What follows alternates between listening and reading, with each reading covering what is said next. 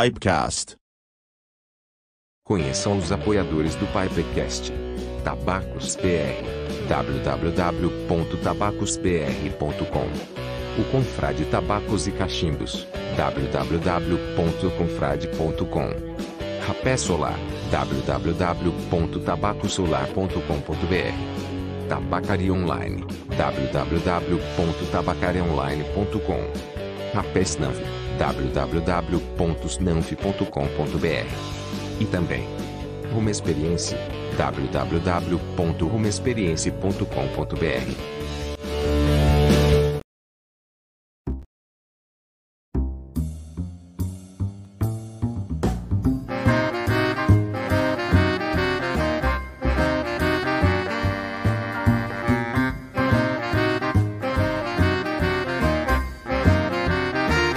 Pipecast. Olá a todos, sejam muito bem-vindos a mais um episódio do Pipecast.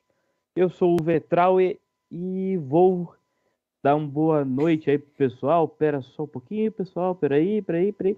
Alexandre D'Antônio, boa noite. Marcelo Pizio, boa noite também. E Elton Aguiar, Elton Aguiar, como sempre, boa noite também.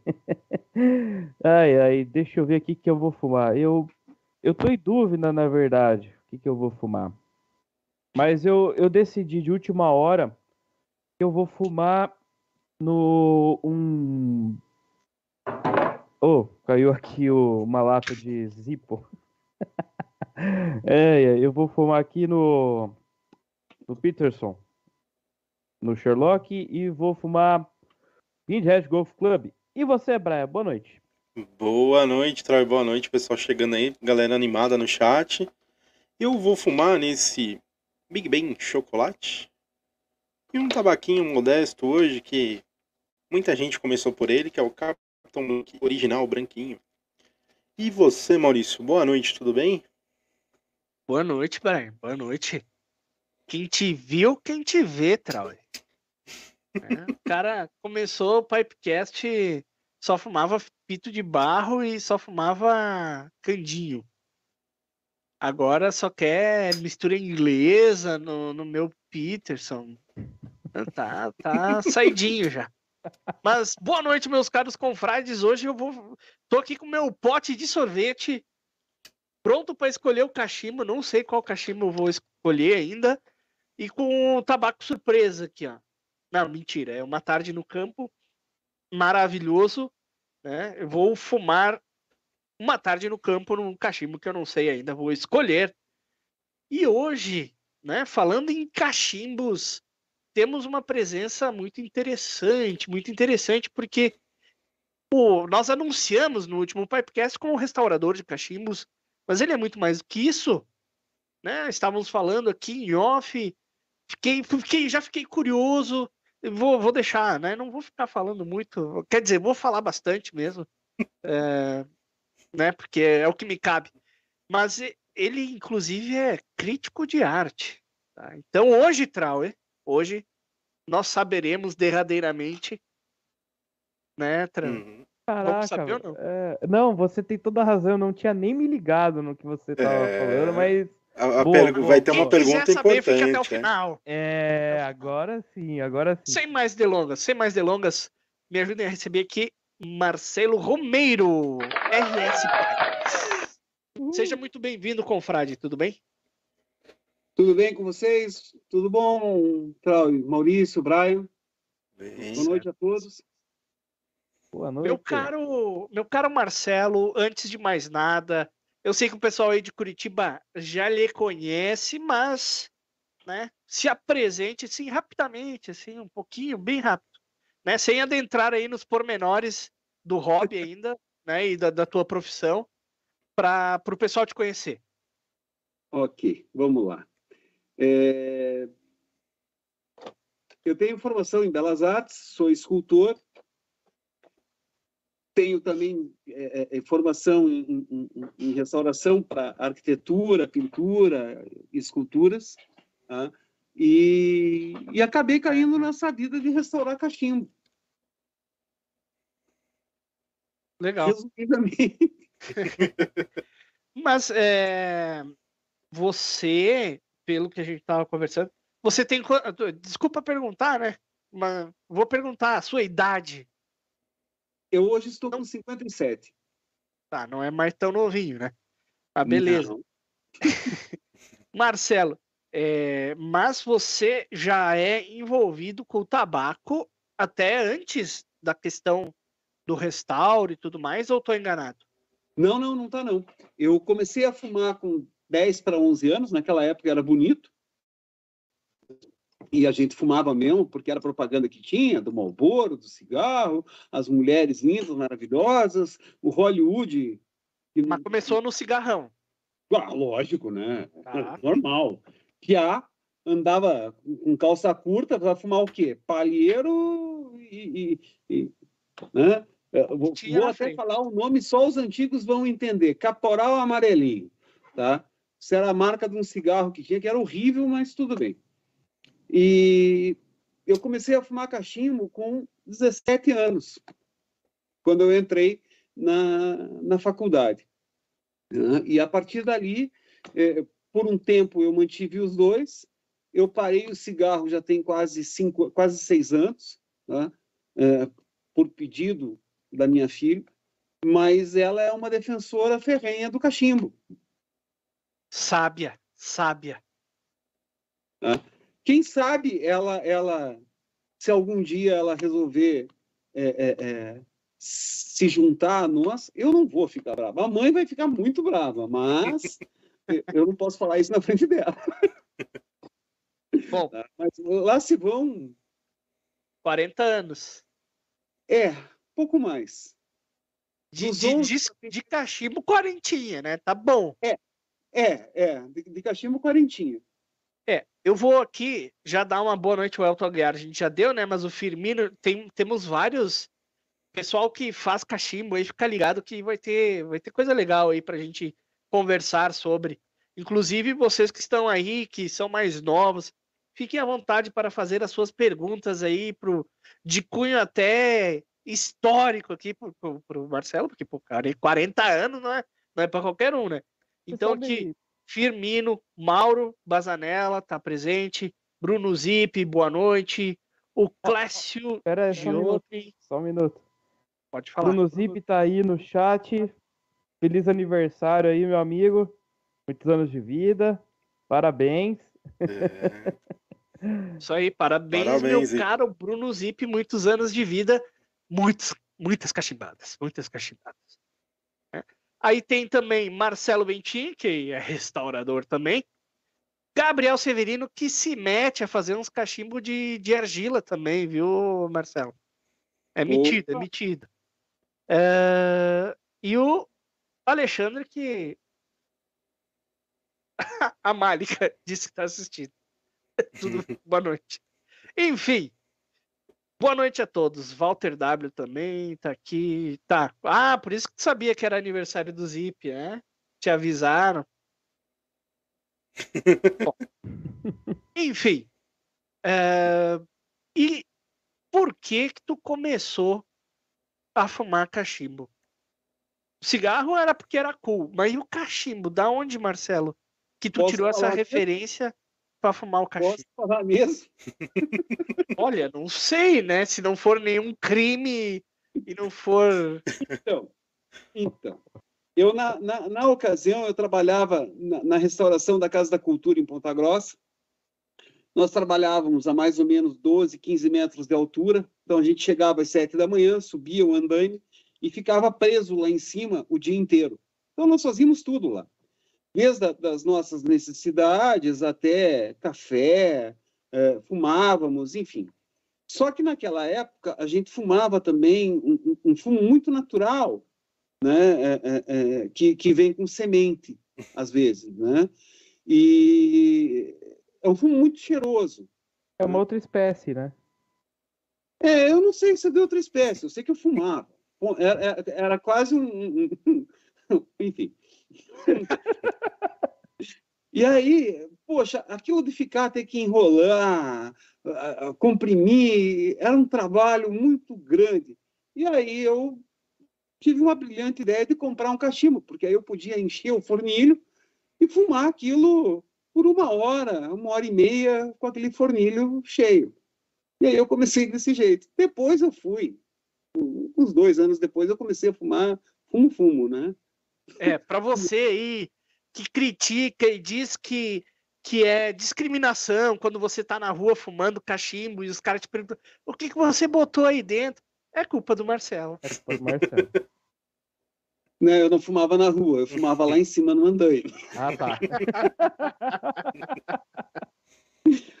Bom, tá explicado, né? Começou por um motivo não tão nobre assim, mas Como não? foi, foi claro que é certo, né?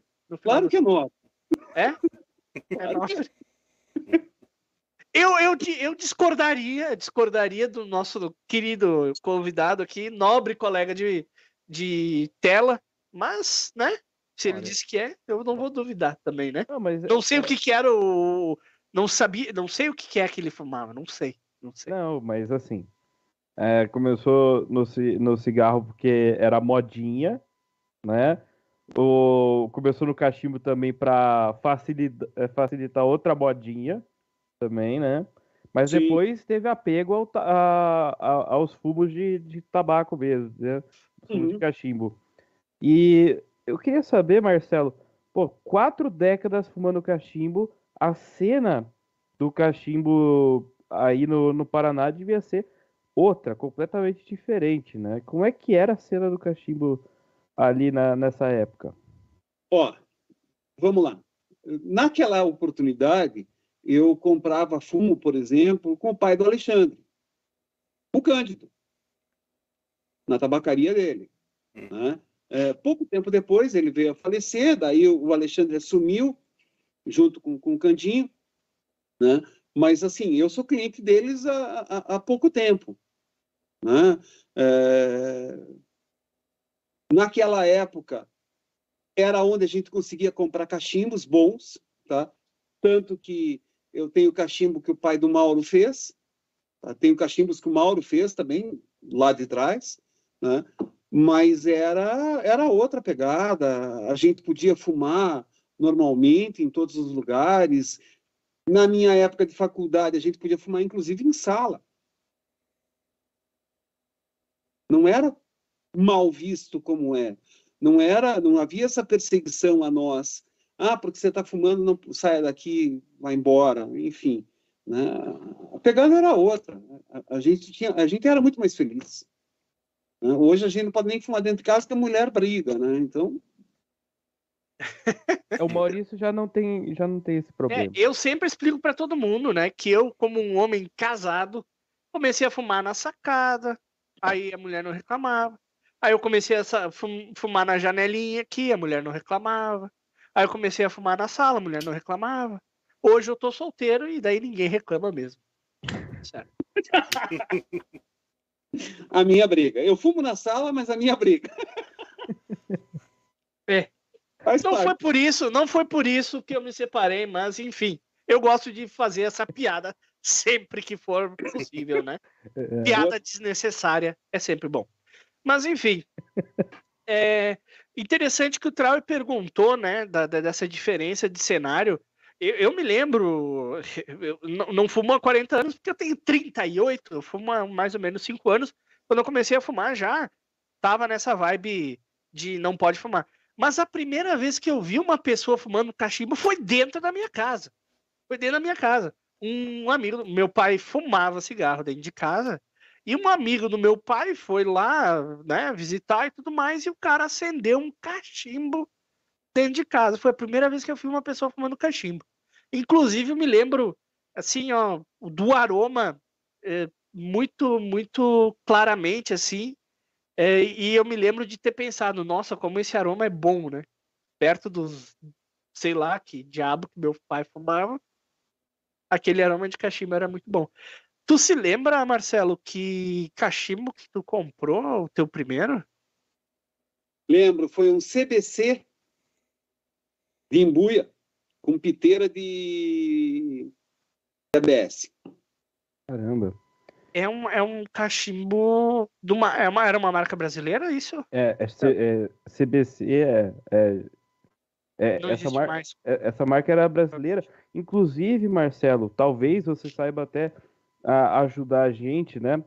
Que, se não me engano, o Lucas, do Cachimbos do Vovô, tava querendo ah, achar, um- achar uma, uma parte da, da história que ele achava que essa marca, né, e a, e a Finamor, que também parou de fazer cachimbo, eram, eram a mesma, ou a Finamor fazia os cachimbos da, dessa marca aí, né? E não tem registro, né? In- Infelizmente, as marcas JCI, Ranieri e tal, elas não têm registro, infelizmente. Não. Vai perdendo, né? É, eu tenho esse, esse primeiro cachimbo, eu tenho até hoje. tá? Eu guardo ele como estimação por ter sido o primeiro. Não fumo mais nele. Tá? Inclusive, do jeito que eu fumei a última vez, ficou. E. Deve ter ficado um cheiro forte de tabaco. Não, de- não, não, não, não, porque eu, eu sou daqueles que não, eu, eu, não, eu não aprecio tanto cake nele, né? Então, eu, eu limpo com, com bastante regularidade, faço limpeza profunda com bastante regularidade nos cachimbos. tá? É, e como eu tenho uma coleção pequena, né? É, eu consigo ter um rodízio bem amplo. Então, eu chego segunda-feira, eu elenco os sete, oito cachimbos que eu vou usar aquela semana e eu vou fazendo rodízio ali. Feito isso, na semana seguinte, outros sete, oito, e aqueles ficam em descanso, por pelo menos mais duas ou três semanas. né? Aí, claro que enquanto eles estão descansando, já foram limpos e ficam ali. Mas esse CBC é um cachimbinho muito gostoso. Primeiro que é um cachimbo pequeno. O Trau sabe que, que ele me viu vendo dois cachimbinhos pequenos e eu fiquei maluco. Eu gosto de cachimbo pequeno. E acabei guardando, acabei comprando, era barato na época. Assim como hoje a gente tem marcas, é, cachimbos que a gente compra para iniciar, que são, são baratos, é, eu acho que, que eu, na época eu segui a mesma coisa. Comprei um barato, que era o que cabia no bolso, e vamos embora, vamos, usar isso daqui. Eu lembro que eu usei Finamore, eu lembro que eu usei Cândido, é, enfim. E aí eu acabei conhecendo o Capitão Black, o Royal. Meu, era o, era o fumo dos sonhos. E durante muitos anos só fumava aquela, aquela porca- é, aquele fumo. Não que eu não tenha, tenho, tenho o original, tenho o Royal, tenho o Ampest, de vez em quando até fumo, mas até para recordar. Mas fiquei com aquilo. E aí, às vezes aparecia um outro fumo diferente, experimentava, gostava, eh, enfim, né? Que nem eh, um dos fumos que eu mais gosto é o Retrace. Adoro, Sim. adoro, adoro. A minha pergunta que, eu- que eu ia fazer, né, Marcelo?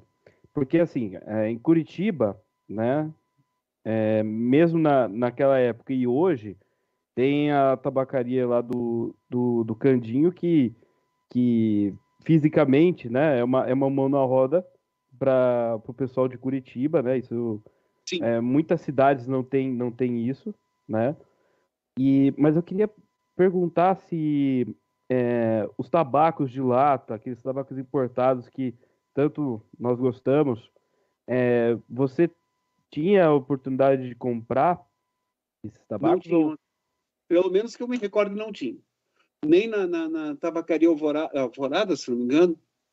Não, tabacaria Lima, tá? que era na Praça Tiradentes, e nem no Candinho. A gente Então- ia encontrar esses tipos em São Paulo só. Indo lá, porque não vendia pela internet, não, não vendia por telefone, era um inferno. Eu tinha, como, como o Maurício falou, o pai de um amigo, um amigo do meu pai, ele, ele fumava cachimbo, né? foi ele que introduziu meu pai no cachimbo também.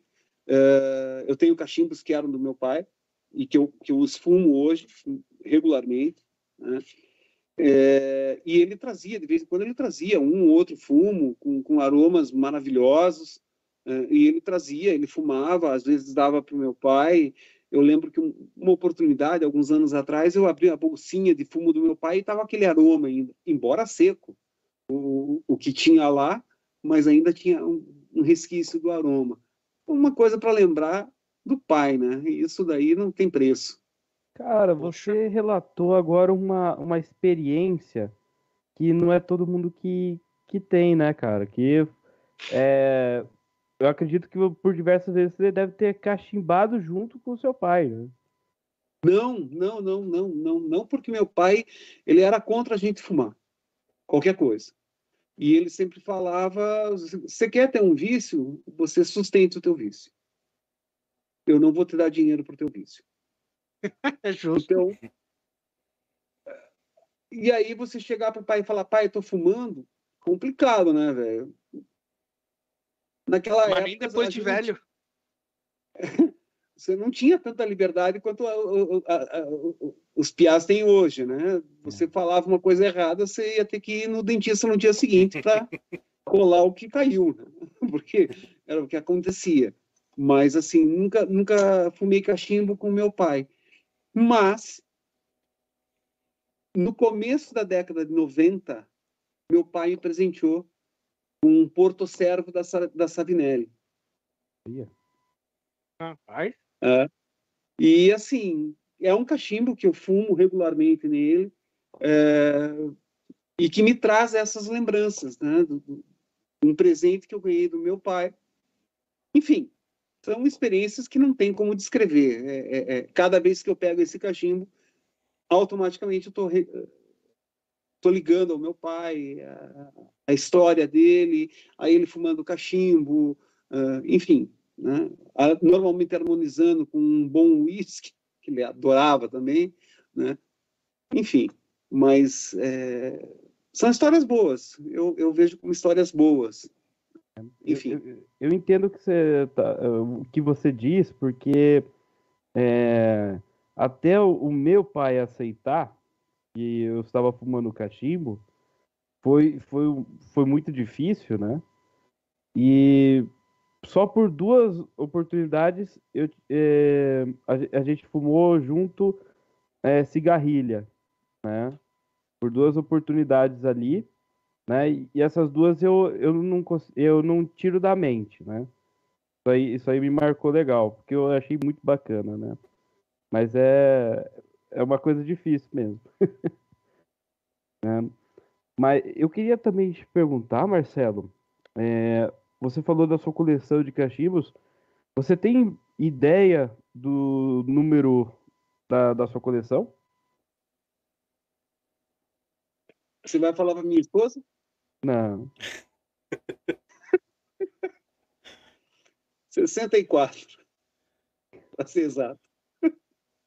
mas tu sabe, né, Marcelo, que se tu não falar pra ela o valor real dos cachimbos que tu paga, A ela vai vender sabe. tudo por 10 pila depois. Não, não, minha filha sabe. Ah, tá. Ah, tá. Ela sabe, e, e eu falo, quando eu adquiro esses tempos, aí eu comprei um cachimbo que eu vi que o Mauro havia feito, maravilhoso, né? delicioso, lindo, por sinal. E assim que o cachimbo chegou, ela olhou, ela viu, ela curtiu também o, o design do cachimbo, a, a, a, a forma, o formato dele, as cores, o, o rusticado que o Mauro fez, né? e, e ela sabe exatamente quanto custa os cachimbos. Então, eu sei que se, se, se acontecer alguma coisa, ela não vai fazer um bazar da viúva. por 10 É, esse é o é o pesadelo, né? O Ah. bazar da viúva é o pesadelo. É, É, Aí a, nós a- a temos- filha é a Temos né? histórias e histórias, né? Talvez tu já tenha tido a oportunidade de, de- de se deparar com uma caixa de cachimbos Savinelli, Dan Rio, Peterson, Escambau, Butchocan. Daí tá lá 50 cachimbos por 500 pila. Né? Bah! Um negócio assim. Levo na hora, pago em dinheiro. Não, mas é, mas é triste, né? E tu ainda olha e diz assim, né? Conheço um amigo. Não estou falando, não estou falando para ninguém em, específico, tá, Giba? É, e o cara chega ainda e diz assim, ó. Não, 600 reais eu não pago, pago 500. Na verdade, você não faz isso. Hum. Você pega um Peterson, tá? Você pega um Dan Hill, pega mais um Savinelli e fala: olha, desse lote aqui, esses três têm mercado, o restante não. Então, por esses três, eu pago 150 cada um. Tá. Entendi. Ah, mas para levar o lote, olha. Para Dou mais 50 pila. Mais cinquentão aí, daí eu levo o lote. Daí a pessoa faz conta 500, 150, né? 450, mais 50, 500, pode levar. Pode levar. E ela vai falar, pode levar. É, né? Infelizmente Enfim. acontece muito. Ou felizmente, não sei, né? Não sei.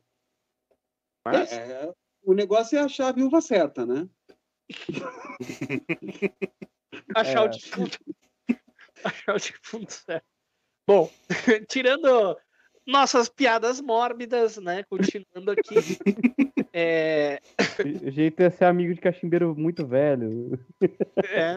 Ah, não, tá louco. cara, Para. Vamos parar por o aqui. Pode tirar, vai.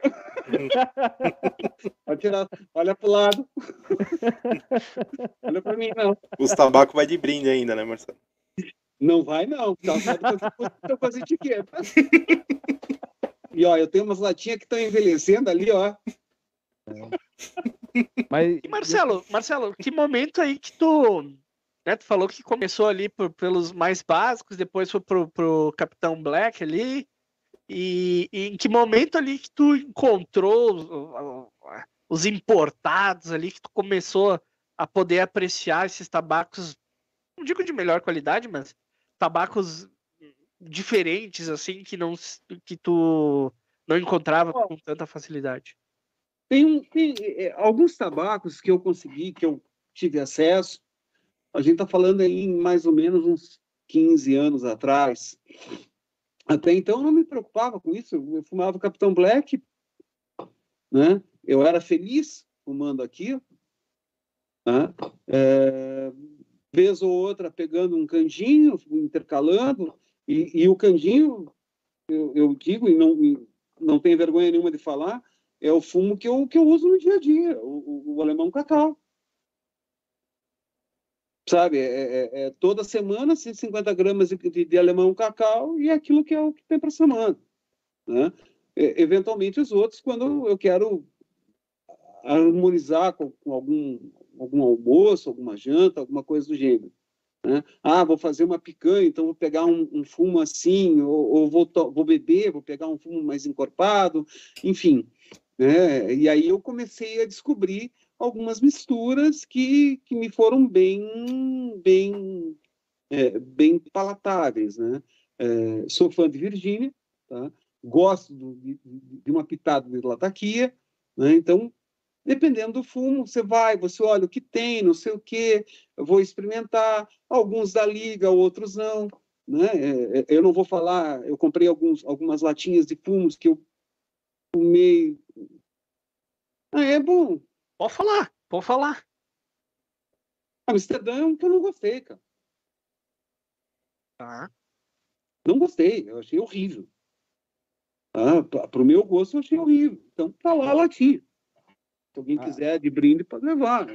Amsterdã é aquele, aquele pacotinho que você fala? Não, é uma latinha, parece papel craft. A lata. A lata Latinha. do Amsterdã, A lata, Trau, do Amsterdã. Ah, não, eu não tô, não tô lembrando. o nacional, né, no caso. É, nacional. Uhum. Ah, tá, tá. Já, Sim.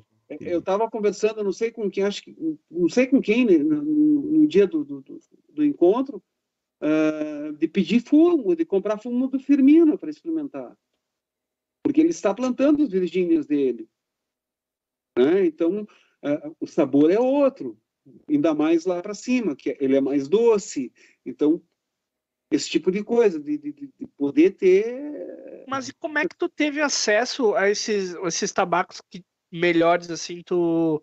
Alguém te indicou na época? Porque não sei se tu chegou a participar de algum tipo de confraria antes dessa época de internet, coisa arada? Não. Eu ia de gaiato mesmo, chegava, olhava, achava bonitinha a lata, será que é bom esse troço? Aí aquela coisa, o vendedor, né? Pode levar, é um Fiat 147, pode levar, é muito bom. e aí você levava. Né? Aí você fumava de raiva, né? porque você pagou. né? Enfim, tive boas experiências e tive péssimas experiências. Vou, vou aproveitar o momento aqui. O Antônio, muito bem-vindo, cara, confrade. Se inscreva no canal, já deixa o like aí nesse vídeo também. Temos muito conteúdo de cachimbo aqui. Ele pergunta: tem algum rolê de cachimbeiro aqui em Curitiba? Ah, meu caro, você não sabe de nada. Antônio, Brincadeira, brincadeira. se Tem- não me falha a memória, toda sexta-feira tem uma reunião lá na, na- na CPC, tá? lá na, na- na loja do, do Alexandre, tá? junto um monte de maluco para encher de fumaça a casa dele. É Né? verdade. É O verdade. lugar é pequeno, mas sempre cabe mais gente. Eu, eu tive a oportunidade de estar na, na casa do, do Alexandre, né? Na, na sexta-feira, uma das sextas-feiras, e eu tenho, tenho para falar que é um ambiente muito legal, muito legal.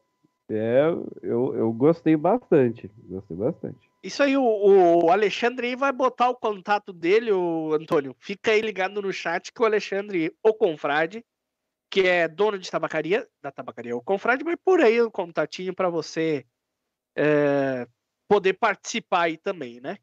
Com certeza. É. De, É uma de galera repente- muito bacana. e de repente comprar uns tabaquinhos com ele também. Ah, isso é padrão. vários. padrão. Inclusive tem fumo de corda lá. Pá, fumo de corda. Tu é um adepto do fumo de corda, Marcelo? Na época da faculdade, eu fumava palheiro, aí eu, eu tinha a mania de pico, repico, espalha e pito, né? Então, mas usava como cigarro, enrolando em papel craft, papel de caderno, seda às vezes, milho, palha de milho, o que tivesse para enrolar, a gente enrolava e fumava aquela porcaria. né? E, e nem sempre os fumos eram fumos é, é, é, é, trabalhados, né? Eram fumos mais simples. Mas a gente fumava umas coisas que até Deus duvida. né? Ah, na, na época da, da necessidade, né? O, o bom é o que tem. Na verdade, assim, como o fumo, a fumaça do fumo e o cheiro espanta é, pernilongo, porvinha, eh, enfim, todos esses seres, micro seres que, que gostam de sugar o nosso sangue. Então, quando eu ia pintar, por exemplo, como eu já falei, eu sou formado na Belas Artes, eu ia pintar, fazer uma pintura de paisagem no meio do mato, é natural que você seja atacado por Alvo. esse bichinho, né? E aí você acendia um atrás do outro para se defumar e os bichos não chegar perto. Então era uma defesa. Quanto mais fedido, melhor. Mais longe eles ficavam. É. É, Pô, legal. E, e, né, nós estávamos. Tu tem. uma- Queria fazer mais pergunta, Trava? pode, pode continuar aí, Maurício. Não, não, é que eu já eu vou enveredar, vou enveredar por outro, por outro caminho. Que se tu tá, tá Era- pegada, vai. Era, era, era justamente o que eu ia fazer. Pode tocar. Não, aqui então, meu caro Marcelo, nós temos uma grande intriga no, no mundo do cachimbo que é relativo à arte, tá? Eu não, não vou te fazer a pergunta derradeira, mas né, você é formado em arte, você é, sempre teve essa, essa, essa vontade de trabalhar com arte? Como é que, que funcionou isso? Você foi foi é, influenciado por alguém, alguma coisa assim? Como é que foi? Então, É nato esse negócio da arte? é. Eu venho de uma família de artistas, tá? O, o meu bisavô era pintor de fresco, os meus tios avós, os filhos dele, também eram pintores de fresco. Um desses tios era pintor de quadro. tá? A minha bisavó era pintora de ópera. Então, quando o meu bisavô e a minha bisavó vieram da, da Itália, eh, isso acabou sendo uma coisa normal na família, a gente conviver com arte, né? A gente consumir a arte, apreciar a arte. O meu pai, é, é, é, embora desenhasse muito bem, ele acabou indo para o exército, fez carreira, enfim. Mas ele nunca ah, me restringiu em relação a isso. E eu comecei a mexer com escultura, desenho, eu era piá ainda, tinha aqui oito anos de idade. Né? É, é, com 10 anos de idade, já fazia minhas esculturinhas. Meu pai, numa- nessa época, eu tinha acho que 11 ou 12 anos, ele fez uma aposta comigo se eu conseguiria esculpir num nó de pinho. Para quem não sabe, o nó de pinho é um, uma parte do pinheiro onde fica embaixo do braço, do, do, do galho do pinheiro. E aquilo, com o trabalho do vento, aquilo fica duro, muito duro. E, e é bem difícil de trabalhar. E tem muita seiva ali dentro. né? tanto que é uma madeira que a gente usa para pôr na lareira e ela fica queimando por horas e horas. Né? E eu fiz uma escultura, uma cabeça de um índio, foi a aposta que nós fizemos, com um canivete. Então, a coisa começou lá atrás. Né? A lida com a madeira, o gosto pelo volume, e, e isso é o que, que faz a, a, a grande diferença, a gente gostar do volume, daquilo que é tridimensional. Tanto que, embora eu pinte, uh, tenha feito exposições com pintura, tenha feito exposições uh, na Europa, Estados Unidos, Japão, enfim. Uh, eu, o meu trabalho é escultura, é volume. Eu gosto do volume.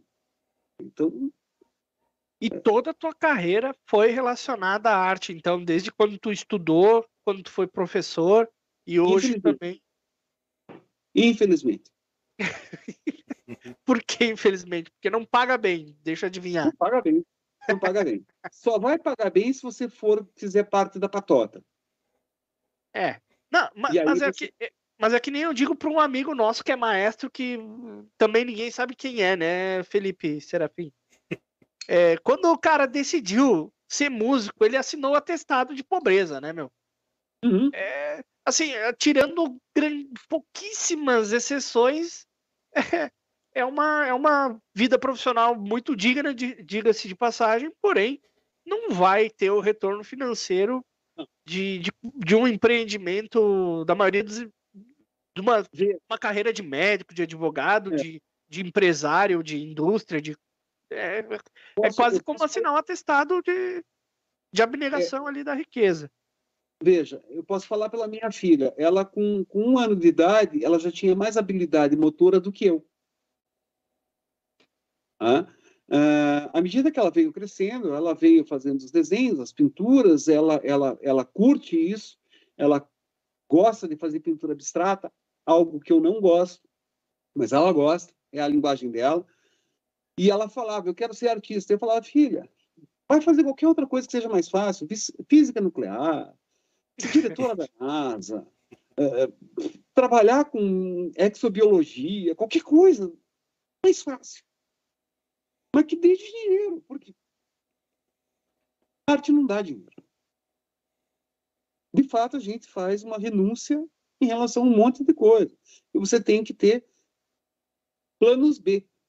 Não é um plano, são planos B. Você vai dar aula, você vai trabalhar numa loja, você vai é, é, é, é fazer restauração, você vai, enfim, andar com cachorro, sei lá, fazer qualquer outra coisa que, que, que possa. Vai ser Uber. Uber, né? enfim, porque você precisa pagar conta. Mas, ao uhum. mesmo tempo, você tem que alimentar o teu eu, que é produzir a arte. Mas, é, mas isso é uma coisa muito verdadeira para quem é artista, para quem é músico. A, a satisfação, né? Óbvio que precisa pagar conta, óbvio, mas a satisfação de você produzir aquilo que você gosta, aquilo que você ama, é o maior, é a maior motivação que existe, acredito eu. Sabe, Maurício, teve uma oportunidade em que eu, eu tinha terminado uma escultura e, e aí eu acabei levando ela para casa, em bronze já fundida, tal, levei para casa e fiquei olhando para ela por um bom disse tempo. parla. Tu não disse parla? Não, não eu não, não, cheguei nesse grau de, de, de boiolice ainda. Né? Mas eu fiquei olhando, até porque eu só trabalho com mulheres, eu só, eu só faço aquilo que eu gosto, que é mulher. E estava olhando e, e virava um pouquinho e ficava olhando perdidamente. E aí minha esposa chegou. Poxa, você nunca me olhou assim. aí eu olhei para ela, claro. Você não é minha escultura. Bom, eu dormi no sofá, acho que umas quatro, cinco noites. Né? Mas é isso. É, é, é, é, é muito louco você fazer você materializar aquilo que você tinha na cabeça, a relação que você cria com, com, com um objeto, ela, é, é, ele passa a ser um filho teu.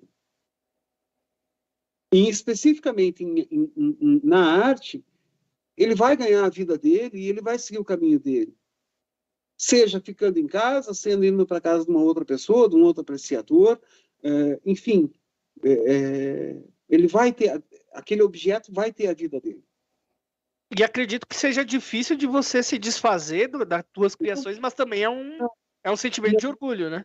A gente, a gente trabalha muito tá? É, o desapego. O que, que é isso? Como assim o desapego? É vender? Não, é destruir o que você fez. É desfazer o que você fez para que você não não não crie aquele, aquele hábito, não, isso eu não vou vender, não, isso eu não vou dar, não, isso isso eu não vou desmanchar. Você você tem que criar esse hábito do desapego. Senão você nunca vai vender uma obra, senão você nunca vai expor, sabe? Você vai produzir para você mesmo fechado no teu mundinho. Mas você está criando filhos para pôr no mundo. Nenhum pai quer ter um filho que fique debaixo da sua saia a vida inteira. A gente os cria para que eles enfrentem o mundo. E é essa, acho que é essa relação, é um amor de pai para filho, efetivamente. É, é, a forma mais fácil de tentar traduzir esse sentimento. E aí entra a questão do restauro que tu já adentrou aí, né? Uhum. Uh, você comentou ali quando, quando eu eu falei que não dá dinheiro ser artista, você comentou que o próprio restauro é uma maneira de você é, é, ganhar um. Mas o restauro por si só é uma arte diferente da, da escultura, da pintura. Tu pode estar restaurando uma pintura, pode estar restaurando uma escultura, mas é uma arte diferente, certo? Tá. Então, vamos entender da seguinte forma. É, quando eu vou restaurar uma obra, uma, uma peça né, seja um quadro, uma escultura, enfim, eu, eu tenho que entender o que aquele artista quis fazer, para que eu possa trabalhar em cima daquilo. Eu não posso fazer nada que não seja é, reversível. Tá? Isso na tela. Para uma, uma restauração de escultura, por exemplo, além disso, de, de, desses quesitos, a gente tem que pensar assim: qual era o traço?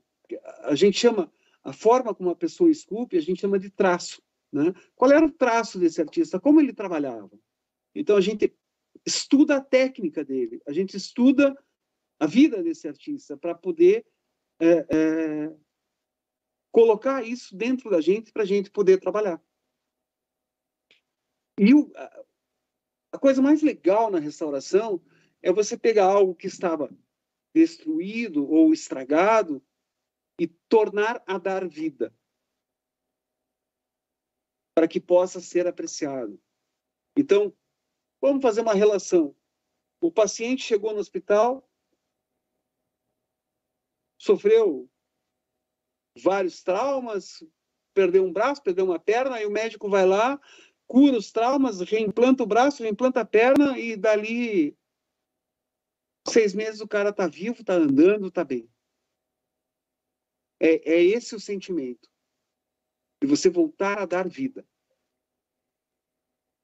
Tá? Lembre-se que, para mim, toda obra tem a sua vida, tem o seu caminho. Então, você poder fazer isso é você resgatar isso de algo que seria estragado. Outro dia, uma pessoa chegou para mim e falou: Ah, porque quebrou uma peça do Egito que eu havia comprado e eu joguei fora. Eu quase tive um infarto. Mas por que não restaurou? Ah, porque quebrou. Poxa. Uhum. Né? Não ocorreu isso para a proprietária. Mas, a, mas, mas o restauro nem sempre é deixar a peça exatamente como ela era. Não, você não pode fazer isso. Na verdade, a restauração ela segue até um, um determinado ponto, um degrau abaixo daquilo que era o original, do que era o que o artista original fez. Você não vai mentir para a pessoa e dizer não foi restaurada. Pelo contrário, você diz, olha, foi restaurada aqui, aqui, aqui, por causa disso, disso, disso. De forma que a pessoa possa identificar o que foi feito. Isso é o mais honesto nesta área.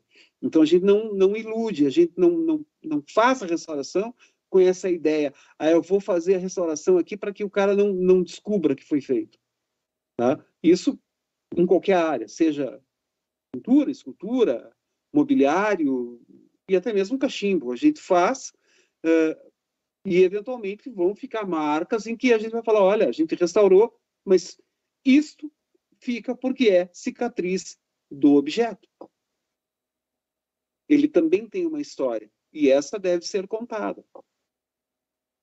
É.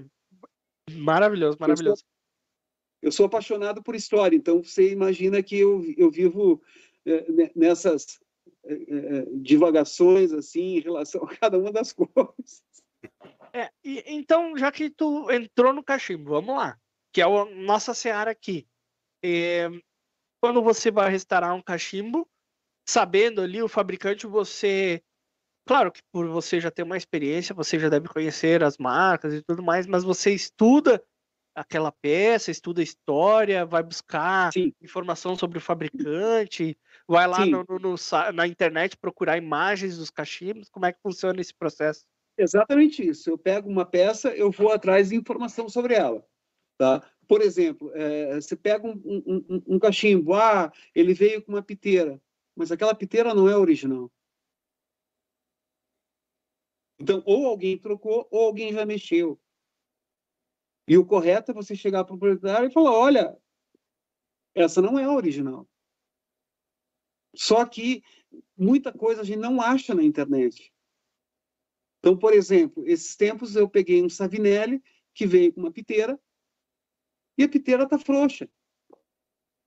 Eu falei para o dono, cara, essa piteira não é dele. Não é, não, não é. Mas eu comprei ele zero e, e, e é da Savinelli.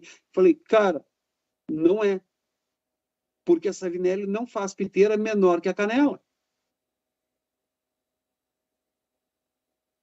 Quando eu falei isso, o cara, opa! Aí ele se tocou que ele comprou uma peça que ou foi refeito um pedaço, ou foi uma peça que veio com defeito, enfim, vai saber. Tá? Mas você tem que ser honesto. Sim, isso que, que, que esse cidadão sofreu foi exatamente o que tu falou agora, que é uma desonestidade, né? fazer uma reforma e tentando simular que aquilo lá é original. Né? É, isso acontece. Coisa mais desonesta e mais desagradável. Eu acho, eu acho que para nós, é, é, é, sejamos nós restauradores, sejamos nós vendedores, ou até mesmo é, eu tenho cachimbos que eu comprei e que a piteira não é original, mas me foi dito, não é original. Ok, eu não fui enganado. Eu quero aquele fornilho ah, na minha coleção. Se amanhã ou depois eu, eu quiser fazer uma piteira igual à original, eu posso tentar recompor, mas nunca vai ser uma original. Sabe, é aquele caso. É, é, é, eu tenho um cachimbo que eu quero refazer, uma, eu quero fazer uma piteira nova para ele, porque a piteira que está nele não é original. E já veio assim para mim. Sim, eu também compro State Park. Fazer o quê, né? Uh, Marcelo, a gente está falando da, da restauração de, dos cachimbos, mas eu só queria co compor é, como uhum. é que começou a ideia né, de, vo de você, escultor, né, cachimbeiro, começar a restaurar os cachimbos. Então, ano passado, se eu não me engano, Desculpa. Eu, eu vi um cachimbo no, no, no site do, do, do, Alexandre e falei, cara, eu quero esse cachimbo. E eu olhei foto, comecei a namorar o bicho. No... Falei, gostei. Eu quero ver ele ao vivo e a cores. E aí eu fui até o Alexandre para ver o cachimbo. E o cachimbo estava bonito. Né? A State Pipe e tal. Ok, acertamos, comprei o cachimbo. Cheguei aqui no ateliê, Falei, cara, esse cachimbo merece um trato. E aí eu gastei algumas horas, gastei um tempo mexendo nesse cachimbo. Afinal, tinha comprado para mim, era todo original, uma belíssima peça. E aí eu lembro que acho que uma ou duas semanas depois eu, eu voltei lá no Alexandre para pegar fumo. E eu estava com esse cachimbo e ele viu. O Alexandre, o zoinho dele pularam da cara, né? Isso não é normal. Eu falei, cara, cachimbo meu, eu, eu, eu cuido. Né? E aí eu acho que eu comentei com ele que eu tinha cachimbo com, com quase 40 anos e que eu fumava tal. E, e, ele viu outros cachimbos, uh, e sempre num estado muito de conservação relativamente bom. E aí ele falou, cara, por que, que você não faz restauro de cachimbo? Eu falei, ah, é, aí deu aquele cri, cri, cri, né? Falei, poxa, eu cuido dos meus cachimbos, eu procuro estudar para fazer o trabalho nos meus da melhor forma possível. Por que não? Né? E aí eu lembro que o Alexandre pediu para fazer a restauração do, de um cachimbo que era com piteira de chifre. Eu peguei e fiz. Aí ele pediu outro, pediu outro. E, e, e aí virou uma, um, um, um, hábito né? de, de, de fazer as coisas para ele. Enfim, eu posso dizer assim que eu caí de paraquedas na, na, na coisa. Mas eu queria entender, porque a, a madeira, assim, já está habituado a trabalhar com a madeira, a escultura, uhum. mas e os materiais, né, a mais, né, das piteiras que tem o ebonite, tem o vulcanite, né, que são é, materiais mais comuns de ver em piteira. Em, outras, em outros objetos também tem, mas né, eu não faço ideia nem de que objeto que use ebonite ou vulcanite, tá. mas... Então, deixa, é? deixa eu explicar uma coisa. Na, no meio da escultura, tá, é, é muito comum a gente lidar com muita química, com muitos materiais. Desde polímeros uh, até materiais orgânicos ou naturais. Uh, e a gente acaba tendo que estudar esses materiais para que a gente possa empregá-los.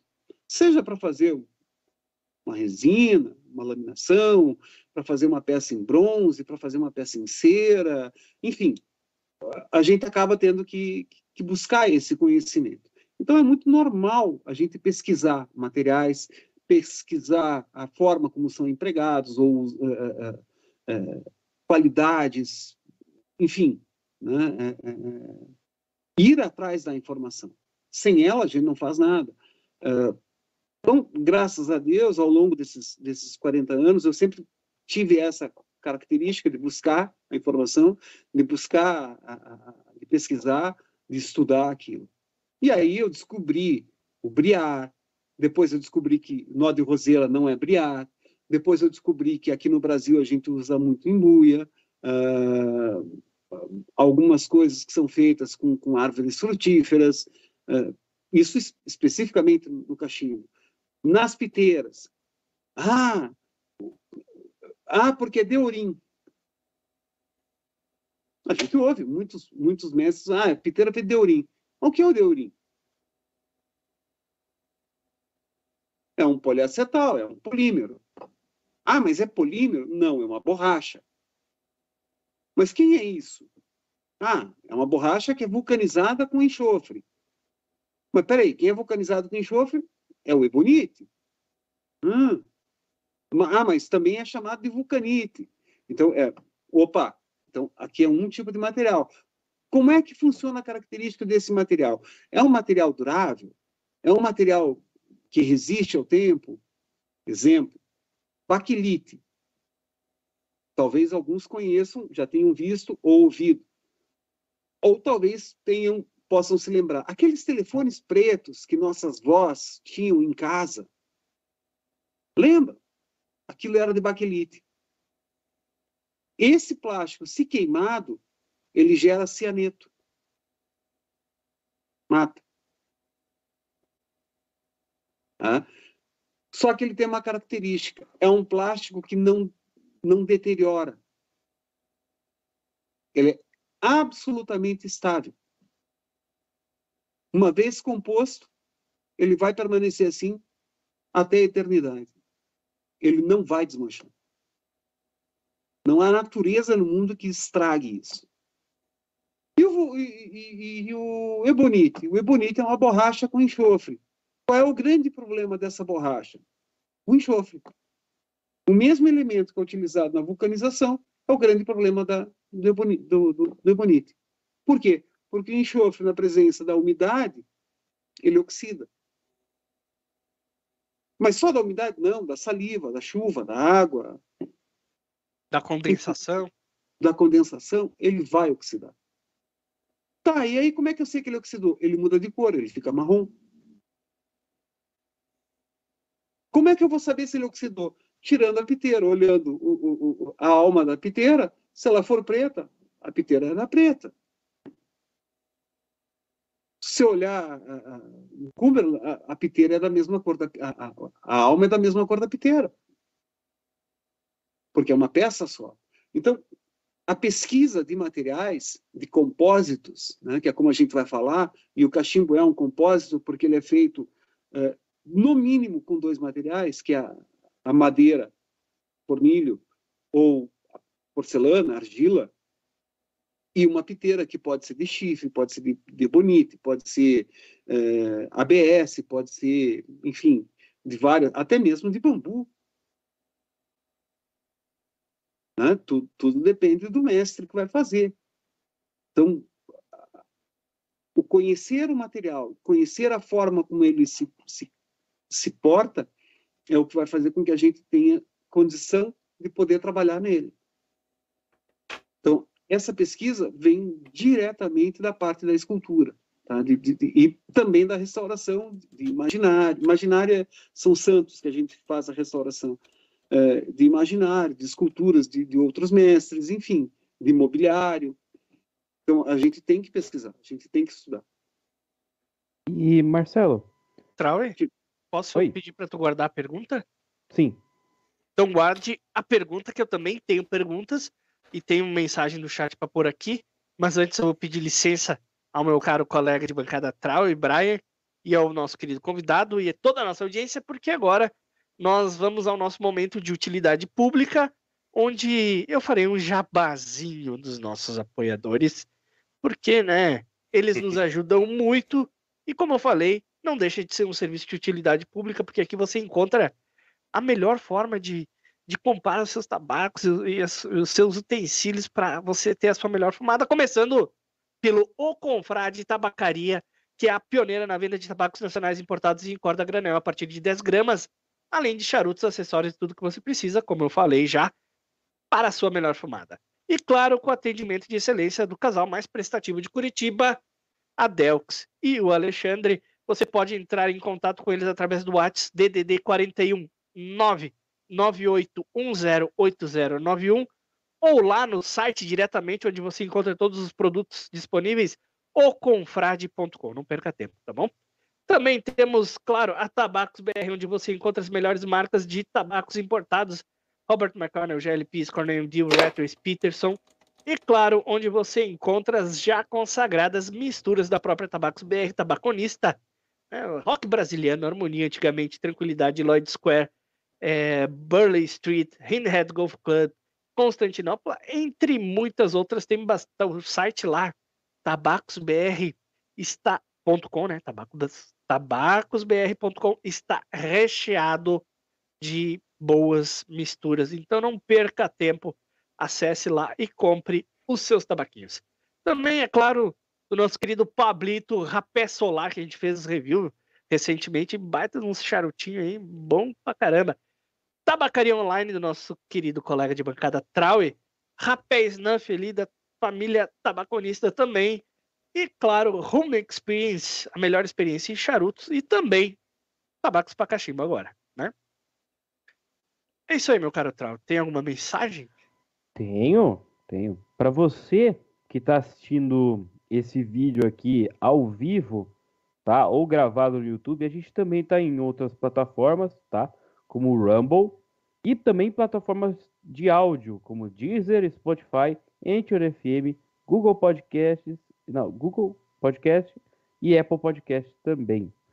E eu tenho dois avisos para É, fazer, dois avisos sabendo que- legais. Que vai dois ter um avisos encontro aí, Trau, é verdade? é, pessoal, a CIP vai se reunir em Campinas, tá? No dia 15 de julho, lá na do Barril, na Avenida Barão de Itapura, 2564, tá? Vamos comemorar um ano de CIP. Quem puder vir, vai ser um encontro bem bacana. Fizemos comemorativo para o pessoal lá da CIP. Tá muito legal as preparações para este encontro, tá bom, pessoal? E temos outra novidade, outra novidade É. muito, muito especial de um outro é, apoiador do Pipecast. Uhum. Posso falar, Brian? Pode, já tá na tela aí, Trau. Pessoal, vai ter sorteio. Vai ter sorteio. Uma caixa personalizada do Pipecast, né? Uma caixa personalizada da Bucaneiros. É, nem nós temos essa caixa, vai ser só pro ganhador do sorteio. Olha que legal, que especial. Cinco modelos de charutos da Bucaneiros. É. Quem tá fazendo esse sorteio com a gente é a Room Experience, tá bom? A Room Experience está fazendo esse sorteio. Vai ser a coisa mais legal que tem, tá? E amanhã, amanhã sem falta, vai ter a postagem oficial do sorteio lá no Instagram do Pipecast, arroba PipecastPR, tá? E no Instagram, no, no post oficial, vai ter todas as regras do sorteio, mas eu vou dizer aqui rapidamente o que, que é.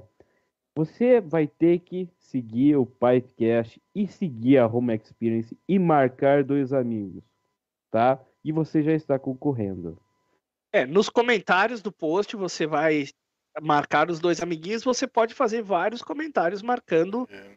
amiguinhos diferentes. tá bom? É, não vai marcar as mesmas pessoas em cada comentário, porque o nosso sistema deleta esses comentários, então não tem migué. E não Tá, vale famosinho, assim, também não vale, né? É, não, É, Tem que não ser amigo, amigo, é. É, É, tem que ser amigo. Sei lá. É, então. Então, pessoal, sorteio muito especial com parceria aqui com a Room Experience. Muito obrigado, Rômulo, por esse sorteio. Estamos muito felizes. Né? E, olha, eu queria participar, eu não vou poder, mas essa caixa, eu até comentei em Aquele off fakezinho, Trau. Eu aquele acho que eu vou fakezinho. participar, vou falar pra minha É. mulher participar, viu, Trau? É, a esposa vai participar. Mas ela vai, não A vai nem esposa a pode. caixa. A esposa pode. A esposa Mas pode.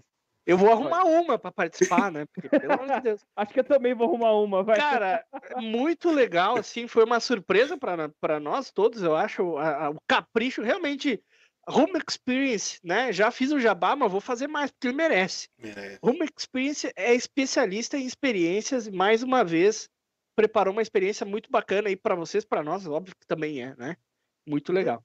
E detalhe, foi, foi uma surpresa, porque é, chega no meu, no meu WhatsApp ali a- as fotos da caixa e a gente não sabia disso. Ele estava fazendo, né, e tal, e eu fiquei muito surpreso, né? Em off eu até falei, "Ué, essa caixa não rola pra mim também? Mas não rola, não. Não, só pro Rapaz, ganhador. é- e tem exclusivo, exclusividade, né? Exclusiva. Ô, ô Exclusividade. Trauer, eu tenho uma pergunta para ti, ó. O Guilherme Mendes perguntou aqui quando que vai convidar o Firmino pro Pipecast. Essa é uma ótima pergunta, Guilherme. E a vantagem de, é, da lista de convidados é que ela é oculta. Né? As pessoas não sabem quando, quando elas vão ser chamadas. Só quando são chamadas. E o Graciano disse, né? Boa noite, eu já botei esse comentário na tela, eu vou botar de novo. Ele tá de olho em vocês e no Cavendish. Tá É. saindo coisa nova, Brian? Eu acho que sim, né? Não, não tô É. sabendo, também não tô sabendo, não. A não ser que Kevin Dish deve ser o apelido de alguém, não sei. É, É, o Cavendish tá é o saindo. nome do cachorro dele, né? A gente não sabe, né? Ai, ai. Vai lá, Trauer, aquela pergunta que tava engatilhada e eu te cortei aí. Pode mandar. Maravilha, maravilha. É, Marcelo, a gente conversou em off, né, que além de escultor, você é, prepara materiais, né? Você prepara ferramentas para faz, aliás, ferramentas para outros escultores também, né? Isso é uma, uma empresa que, que você tem, um, um site, né? Que, se eu não me engano, é RS. É é Sculpt nome? Tools. Eu vou pôr na tela aqui. Põe na tela aí. Maurício. Tudo bem. É, essa empresa, pessoal, pessoal que, que, que tem uma vontade de, né, de seguir para o meio artístico, fazer coisas diferentes, dá uma olhada que é bem bacana também, né? E a pergunta, Marcelo, é, quando você começou a, a restaurar os cachimbos, né, para a tabacaria do Alexandre e agora também para os amigos da, da, da CPC, é, você também preparou, fez é, materiais para te ajudar na, na restauração, né? Sim. Sim. Eu gostaria de vê-los. Não sei se vocês vão conseguir ver com. Que que cê- Isso é uma coisa. Vamos. Não diz o que, que é isso aí. Eu quero que digam no chat aí o que, que é esse o negócio que, aí. que é isso aí? É. Cara, que coisa doida, meu. Olha, e, e é e vai se moldando o negócio aí, pô. É. Olha, que louco. Caramba, meu. Ah, já sei eu- o que, que é. Ah, tá, tá, tá. Eu, eu entendi o que que é, mas não entendi para que que serve. Pô, Ué, Trauy, é pra, pro que você pensou mesmo. Ah, tá. É pro fornilho, não? Não. Ah, pra Lixa. feira. É um, é um mini taco de lixa. Que legal. Hã? Só para ter uma noção de tamanho, ele tem 3 centímetros e meio de, de, de comprimento, Coisa legal, bicho. por 1,3 de largura. Cara, Tá aqui um da- exemplo. Isso daí, olha, pra você que é restaurador de cachimbo também, pra você que faz cachimbo, eu acho que conversa com o Marcelo pra, pra aderir a essas ferramentas aí. Ele tem umas ferramentas ali que, em off, né, deu, uma, deu pra dar um gostinho ali no que ele tem ali de material ali, é bem interessante. É, acho que até pro. Bom, nós temos um público diverso aqui, né, Trau? Temos o Guilherme Mendes, que é, é, como é plástico modelista que se fala, né? Uhum. O próprio Elias Hoffman, meu conterrâneo aqui, é plástico modelista. Tem o pessoal ali que restaura cachimbo, tem o pessoal que faz cachimbo, porque a ferramenta de restauro não deixa de ser uma ferramenta, né, de, de, de criação também, né? Então, pô, Também eu, eu o- deixo a dica aí, entra, acessa ali para você ver o que tá tem disponível, é muito bacana mesmo. Também tem o, o Cateto, por exemplo, que além de fazer os cachimbos dele, ele também é, é escultor, né? É. Faz umas peças bem bacanas ali, né? Também tem o Firmino, né? Citando ele mais uma Que vez é aqui. Multiartista, né? Multiartista. Pinta, esculpe, É. E, e é um mercado, né, Marcelo, de ferramentas que nós estávamos comentando aqui, é uma coisa escassa, né? Dificílimo de encontrar. É, nessa, nessa área existem al- algumas empresas que fazem, tá? Tem uma nos Estados Unidos, uma empresa de renome, que é a, trabalha com, com uma linha de, de ferramentas mais voltada para cerâmica, e aí vai um- uma dica para quem quer fazer cachimbo de, de cerâmica, tá? São ferramentas muito boas. É, na Inglaterra tem uma outra empresa também tradicional, que foi feita por, por um italiano, que se radicou na Inglaterra, que também é voltada para a parte de cerâmica. E na Alemanha existe o que seriam as melhores ferramentas do mundo, que é uma empresa que faz as ferramentas voltadas para design automotivo e só trabalha com esse segmento. De toda forma, a gente não, tem, não tinha uma empresa que fosse voltada para fazer ferramentas para escultores. Por quê? Porque a empresa A está voltada para cerâmica, a empresa B está voltada para cerâmica e a empresa C voltada para design. E os escultores? Se virem, trabalhem com material que vem lá da China.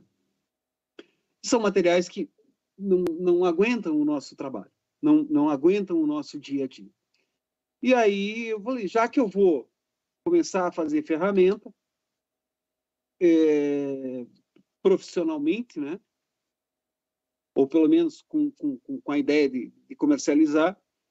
Então, que eu pegue um nicho de mercado em que eu não, não brigue diretamente com essas outras três empresas. E aí eu comecei a desenvolver as ferramentas, eu criei uma linha de ferramentas que ela é feita com madeira de lei, os cabos são de embuia, totalmente selados, eh, eh, não entra água, não, não pega água, as pontas são em aço inox cirúrgico, tem todo um tratamento térmico, elas são afiadas, eh, enfim, são ferramentas quase que indestrutíveis. Tá?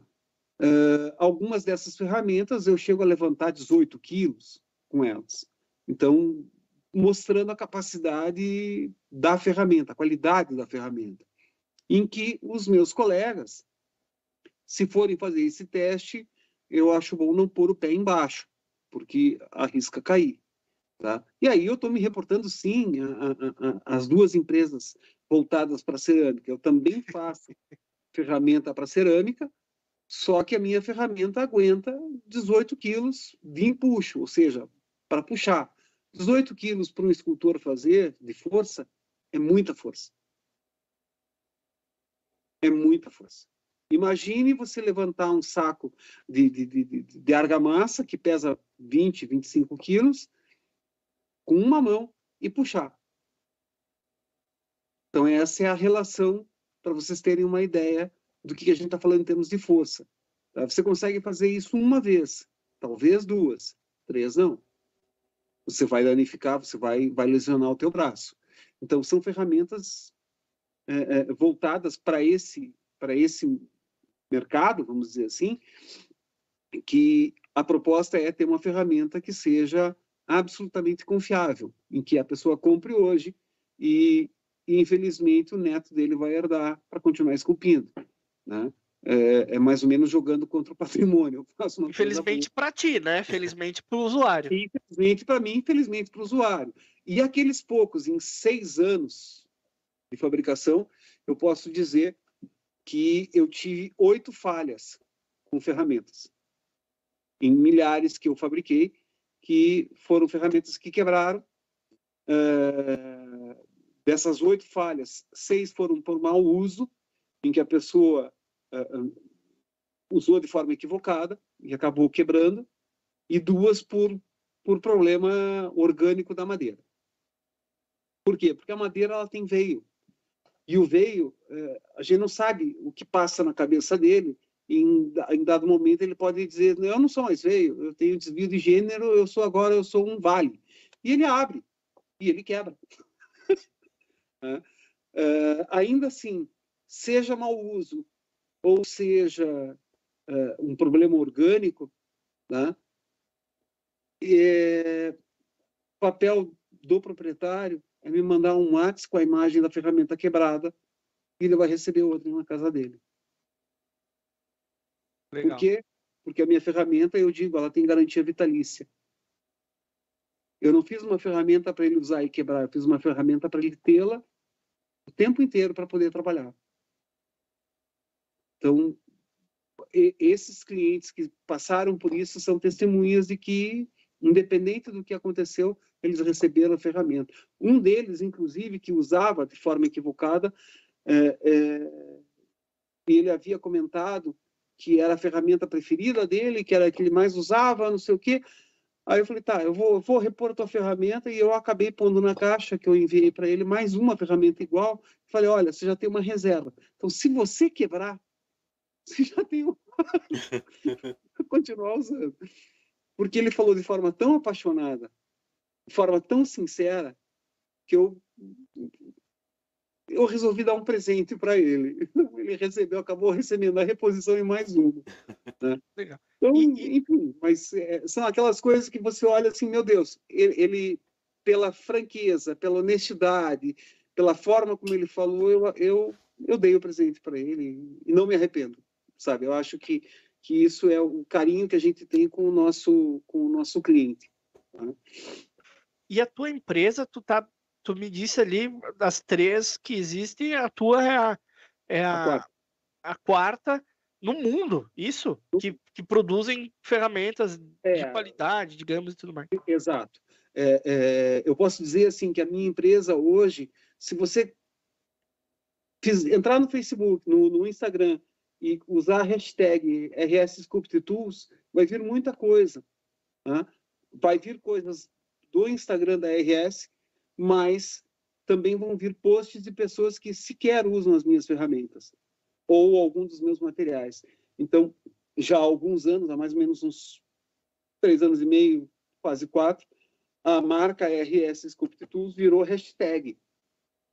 Então os caras colocam, marcam ali, colocam, porque se alguém busca, aparece o trabalho dele. Cara, que e legal. Eu, eu, sempre falo o seguinte, não, não, eu não sou sozinho. Né? Tanto que no meu site você entra, você tem trabalhos de outros escultores em que eu peço licença, eu peço permissão para poder mostrar, mostrar o trabalho deles, é, que foi feito com o meu material. É, é, uma forma de divulgar também o nome daquele escultor, e aí isso acaba entrando, entrando num ciclo. Ora tem um, dois, três, quatro, cinco, depois vão ter outros. Então é uma forma também de divulgar a comunidade, já que a gente é sempre escanteado, né? a gente é relegado a um, a um segundo plano. Então, por ser escultor, por ter passado por isso tudo, eu acho que é o mínimo que eu posso fazer pela classe é fazer essa divulgação. Mas e tu tá atingindo mercado internacional já ou é mais restrito ao mercado nacional? Não, não. Eu tenho, eu tenho clientes no Brasil inteiro, tá? salvo aí talvez um ou dois estados em que, em que, em que eu nunca fiz uma venda, tá? mas no Brasil inteiro, de um modo geral. América Latina, Argentina, Paraguai, Uruguai, Chile, é, Peru, Uh, já teve gente da Venezuela que comprou, alguns anos atrás, mas comprou. Uh, México, Estados Unidos, Canadá, uh, Portugal, Espanha, França, Itália, Alemanha, Inglaterra. como é que é o nome daquele? Dinamarca, enfim. Nova Zelândia, Austrália. Aonde não compraram? África, Tá? Rússia, Mongólia e China. China porque eles fazem as próprias ferramentas. Então, é, é, assim, Ou eu, eles pegaram as tuas e copiaram. É. é então, eu tenho patente. E fizeram por um décimo do preço. eu tenho patente, eu tenho o registro da marca, da patente. É, ela é salvaguardada no mundo inteiro, mas a gente sabe que a China via de regra, não, não acaba não respeita. Muito, não respeita muito isso. Né? Mas eu acho assim, é, se copiarem, que copiem direito, que façam do mesmo jeito. E aí eu já digo assim, de cara, de, faixa, de, de partida, eles não vão conseguir a mesma madeira que eu uso, que é embuia, que é uma madeira oriunda do Paraná. É uma madeira extremamente dura, extremamente densa, uh, e ela não tem tratamento químico. Né? Ela não, não tem selagem química, como verniz, nada desse gênero. É somente a cera de carnaúba para fazer o selamento. Tá? Os mestres cachimbeiros sabem o que eu estou falando. E, e, as ferramentas que você está desenvolvendo, você já desenvolveu algumas? Pretende desenvolver mais ferramentas? Pretende botar isso no mercado também? Sim, sim, sim, sim. É, eu tenho toda uma linha, tem to quem entrar no site vai ver o, o catálogo uh, de, de, uma série de ferramentas voltadas para a escultura. Acontece muito de pessoas que, que não são do meio da escultura de pedirem a criação de uma determinada ferramenta por, uma, por alguma necessidade. É... Eu lembro que eu estava conversando com o Maurinho e ele falou, cara, a, a, a gente gasta meio disco de rebolo para fazer uma broca para fazer o furo do fornilho. Então, eu estou já de posse do que ele me falou, eu estou pensando em como criar isso para que a gente possa atender essa demanda. Mas aí não como, como para fazer algo que esteja uh, na prateleira, mas ter o know-how para fazer aquilo para poder entregar um bom produto. Tá? Se a gente entrar nos sites lá de fora, existem vários tipos de broca né, que, que são, são trabalhadas para isso. Na, na, verdade, já são confeccionadas desse jeito. Nós não temos isso aqui. E a importação disso acaba sendo extremamente cara. Tá? Eu posso dizer da seguinte forma: enquanto uma ferramenta da Alemanha custa 60 euros, uh, aqui você vai pegar uma ferramenta mais ou menos por 15 dólares. Então, só para ter um, um, comparativo, é bem mais barato. Tá? Então, a mesma coisa. Então, desde restauradores, escultores, é, enfim, os, os, mais diversos profissionais pedem e a gente desenvolve. Né? Ou procura resolver aquele, aquela questão e entregar um produto que, que seja eficiente para que ele possa desenvolver o trabalho dele. Sim, uma parceria, o cara vai ali, diz o que ele imagina que tem na cachola ali, e você, Exatamente. com o teu know-how, vai desenvolver alguma coisa que seja prática ali para ele. Exato. Um produto, uh, como é que se... On demand, né, digamos assim. On demand. E, e ainda assim, muitas vezes a pessoa chega com uma ideia que ele concebeu e que não é viável, ou que, que é impossível. E aí você vai entrar no processo de negociação. Olha, para chegar nisso, talvez a gente tenha que modificar um pouco, fazer isso, mas sempre visando o objetivo final daquilo que a pessoa quer. Tá? Então, às vezes pode acontecer esse caso da, dessa negociação, de, de, da pessoa pedir algo que não é execuível. Sim. E aí você vai adequar material, formato, ergonomia, peso. Pouca gente sabe, é, mas a nossa mão ela, ela tem uma aferição de peso. Né? É, se você pegar uma ferramenta de dentista, como essa, ela pesa aproximadamente 20 gramas. Tá? Se você pegar essa mesma ferramenta com 50 gramas, você já vai sentir. Sim. Tá? Então, você não vai extrapolar o limite humano. Então, você tem que conhecer a capacidade humana, a ergonomia uh, do trabalho, por quê? Porque o cara vai trabalhar com isso 8, 10 horas no dia, ou até mais tempo. Então você também tem essa responsabilidade de fazer algo que não o canse e que não gere problema físico para ele. Que às vezes o cara que o mesmo cara pode fazer a ferramenta em casa, mas às vezes por falta desse know-how acaba fazendo uma coisa que também não é tão daqui a pouco o cara abandona o negócio porque não não, não serve, não, não funciona. Existe uma corrente muito grande aqui no Brasil, em, em função da, da, do pouco recurso né, dos escultores, de fazer ferramentas com corda de, de guitarra. Né? É um excelente aço, mas ele é flexível. Então, para algumas coisas funciona, para outras não. E aí você faz aquilo acreditando que aquilo vai te dar um trabalho X, ou pelo menos por um determinado tempo, e isso não é verdade. E aí você vai perder mais tempo arrumando a tua própria ferramenta para poder trabalhar. E aí ele descobre que existe uma ferramenta que não sofre essa ruptura, não tem essa parada crítica, e ele não precisa ficar arrumando. Então, a gente pode dizer assim, ah, é caro. É caro relativo ao quê?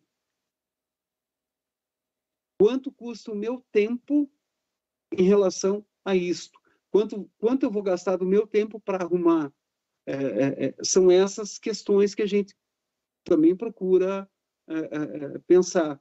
Eu tenho um, um, grupo de ferramentas que eu desenvolvi para estudantes, porque ele é a metade do preço, porque estudante não tem dinheiro. Então, você também tem que pensar no, no aspecto social. Sabe, são muitas variáveis que a gente acaba colocando em cada projeto. É, e, e, me corrija se eu estiver errado, Marcelo, até fazendo uma, uma auto é, correção aqui, quando nós citamos alguns é, dos nossos conhecidos aqui que trabalham com, com artesanato, não, não citei o grande Álvaro Carmilher, né? Que, uhum. que faz os, os, os, patos, os marrecos e tudo mais. Sim.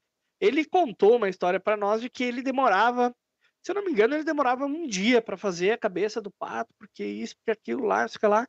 E ele acabou desenvolvendo uma ferramenta lá que ele conseguiu diminuir o tempo de produção daquela peça de um dia para uh, menos de uma hora. Sim. Então, uma ferramenta adequada faz, assim, absurdamente diferença, né? Bom, todo mundo que, mesmo às vezes não um artesanato, mas que trabalha com alguma coisa braçal, sabe disso, né? Sim. Uhum.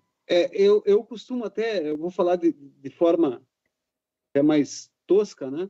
Você, quando vai ao banheiro, você vai ver as ferramentas que você dispõe para você executar o teu projeto. Certo. Faz sentido. Se- opa, sim, a, a pior coisa que tem é você iniciar um projeto e não ter a ferramenta do teu lado, Para finalizar, É. para finalizar, né? né? É. Para fazer a conclusão do projeto. Agora, que tipo de ferramenta você vai usar? Aquela ferramenta que era de cor rosa, que também é esfoliante de pele, né? Ou você vai, ou você vai usar uma Pô. coisa mais Lembrei, lembrei da escola. Não sei porquê. Ou você vai, se você for no Japão, né? Os caras são brabos nas ferramentas para ir no É. banheiro. Cara, eu vou te dizer o seguinte: eu fui para o Japão, tá? Para levar as ferramentas lá. E chegando lá, é, eu descobri que existe uma máfia no comércio. Que você não entra no mercado lá se você não não ceder a essa máfia. E de a pior coisa que tem no Japão é que assim muitos banheiros não têm papel. Então você tem que se acostumar no Japão com os japoneses. É. E é, é estranho. É muito estranho.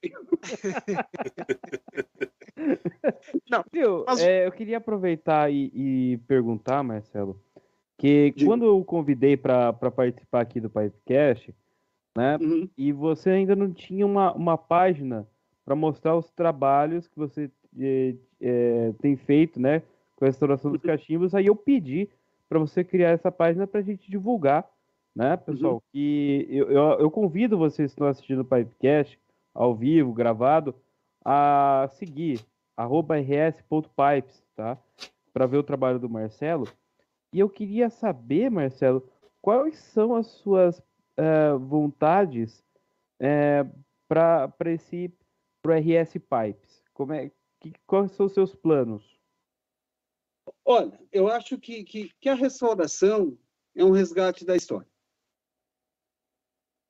Então, para mim, isso é muito importante. Tá? Eu confesso que eu nunca vi um outro Porto Servo como eu tenho. Então, é Só, uma coisa só explica para nós o que, que é isso. É o Sabinelli, né?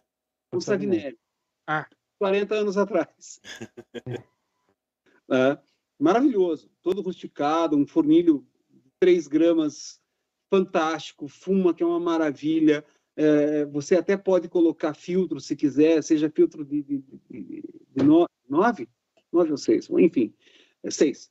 É, pode usar o filtro da Savinelli de, balsa, você pode pôr um redutor, é, enfim, ele, ele é um- todo um kit que te dá uma experiência diferenciada, seja na forma que você elencar. Mas eu nunca vi um outro Porto Servo. Eu sei, eu conheço, porque eu tenho um. E aí aparece um outro, acabado, estragado. Eu acho que, que nós temos que cuidar disso, da nossa história. Se a gente buscar cachimbos que foram feitos no começo do século passado, tem muita coisa boa. E ainda uh, operantes. Né? Eu acho que, que, que esse resgate é importante. né? Então, a restauração é algo que, que por gostar de fazer, fazer para os meus, é, acabou entrando entrando nesse ne- nesse nesse rol de coisas a serem feitas. Tá?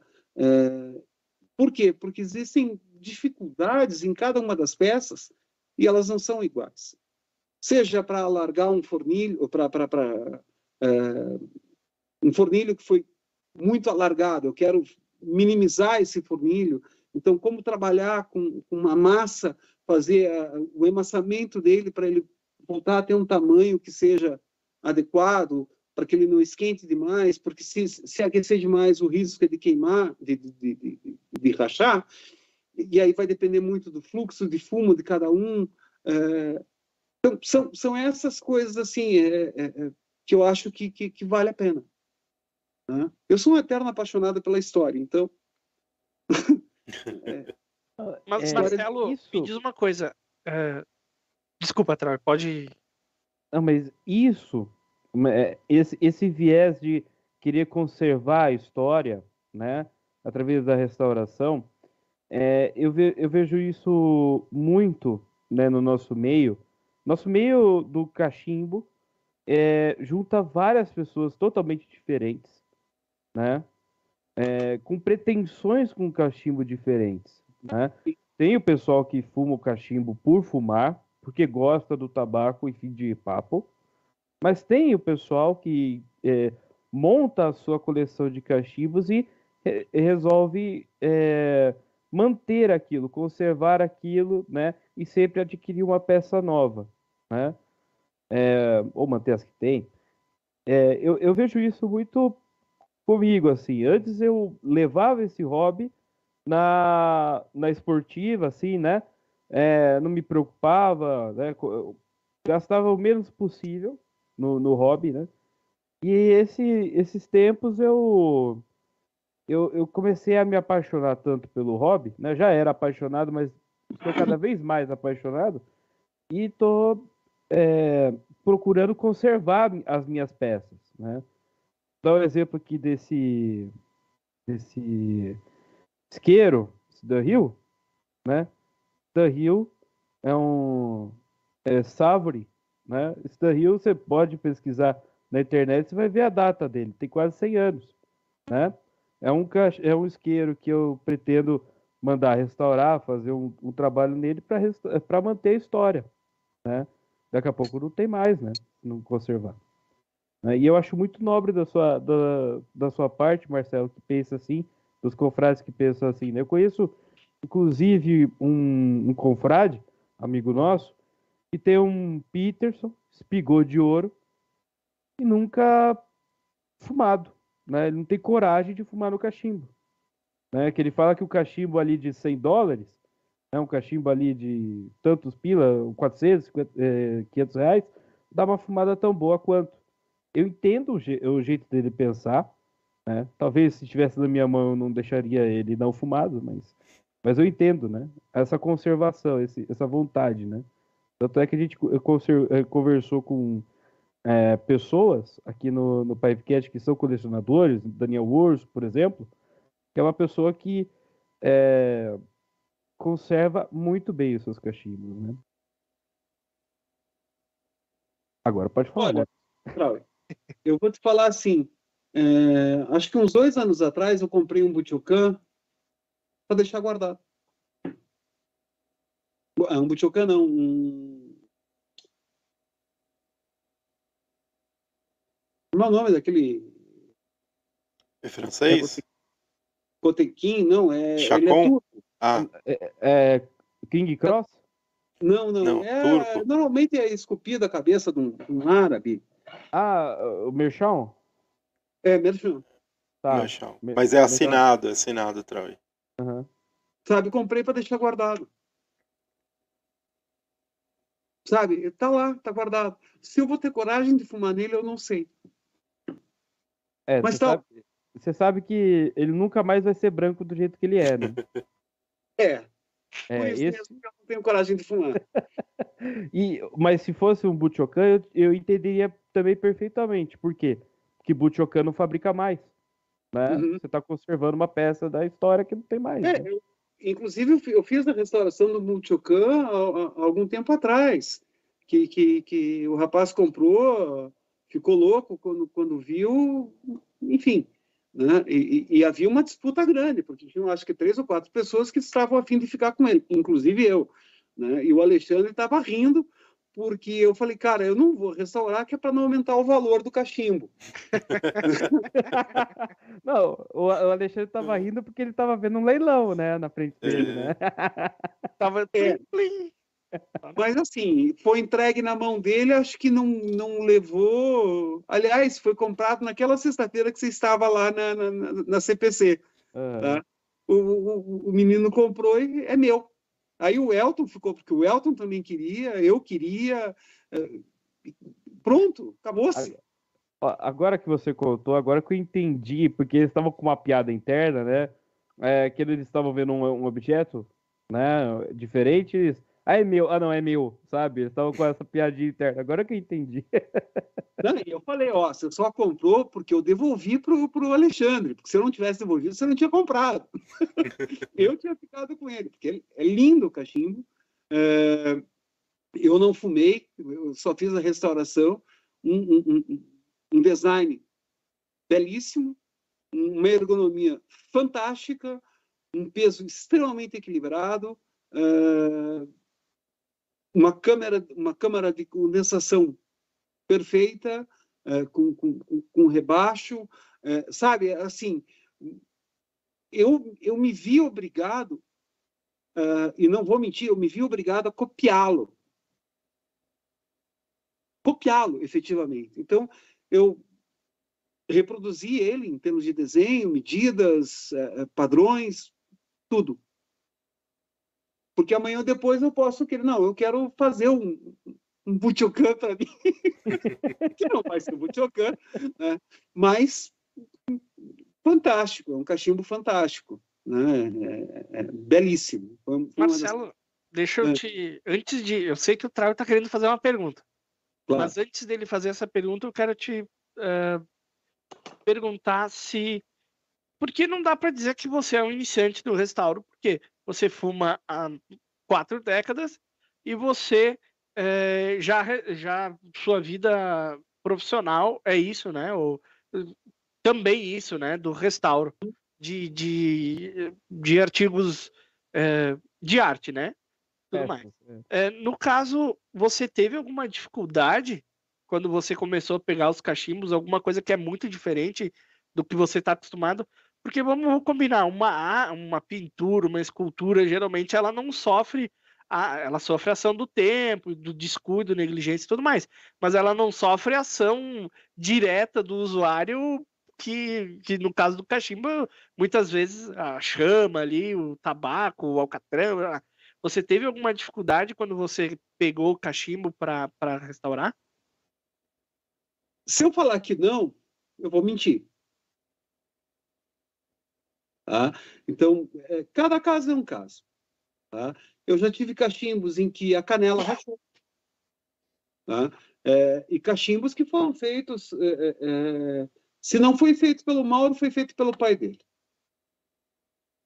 Tá? É, que era bem o estilo. E, infelizmente, quando eu comprei, foi o Cândido que vendeu para mim. E o Cândido não está mais aí para dizer, foi o fulano quem fez. E na época ele vendia muita coisa do, do pai do Mauro. Né? É... Rachou a canela. E aí a gente tem um problema. A gente está falando em calor.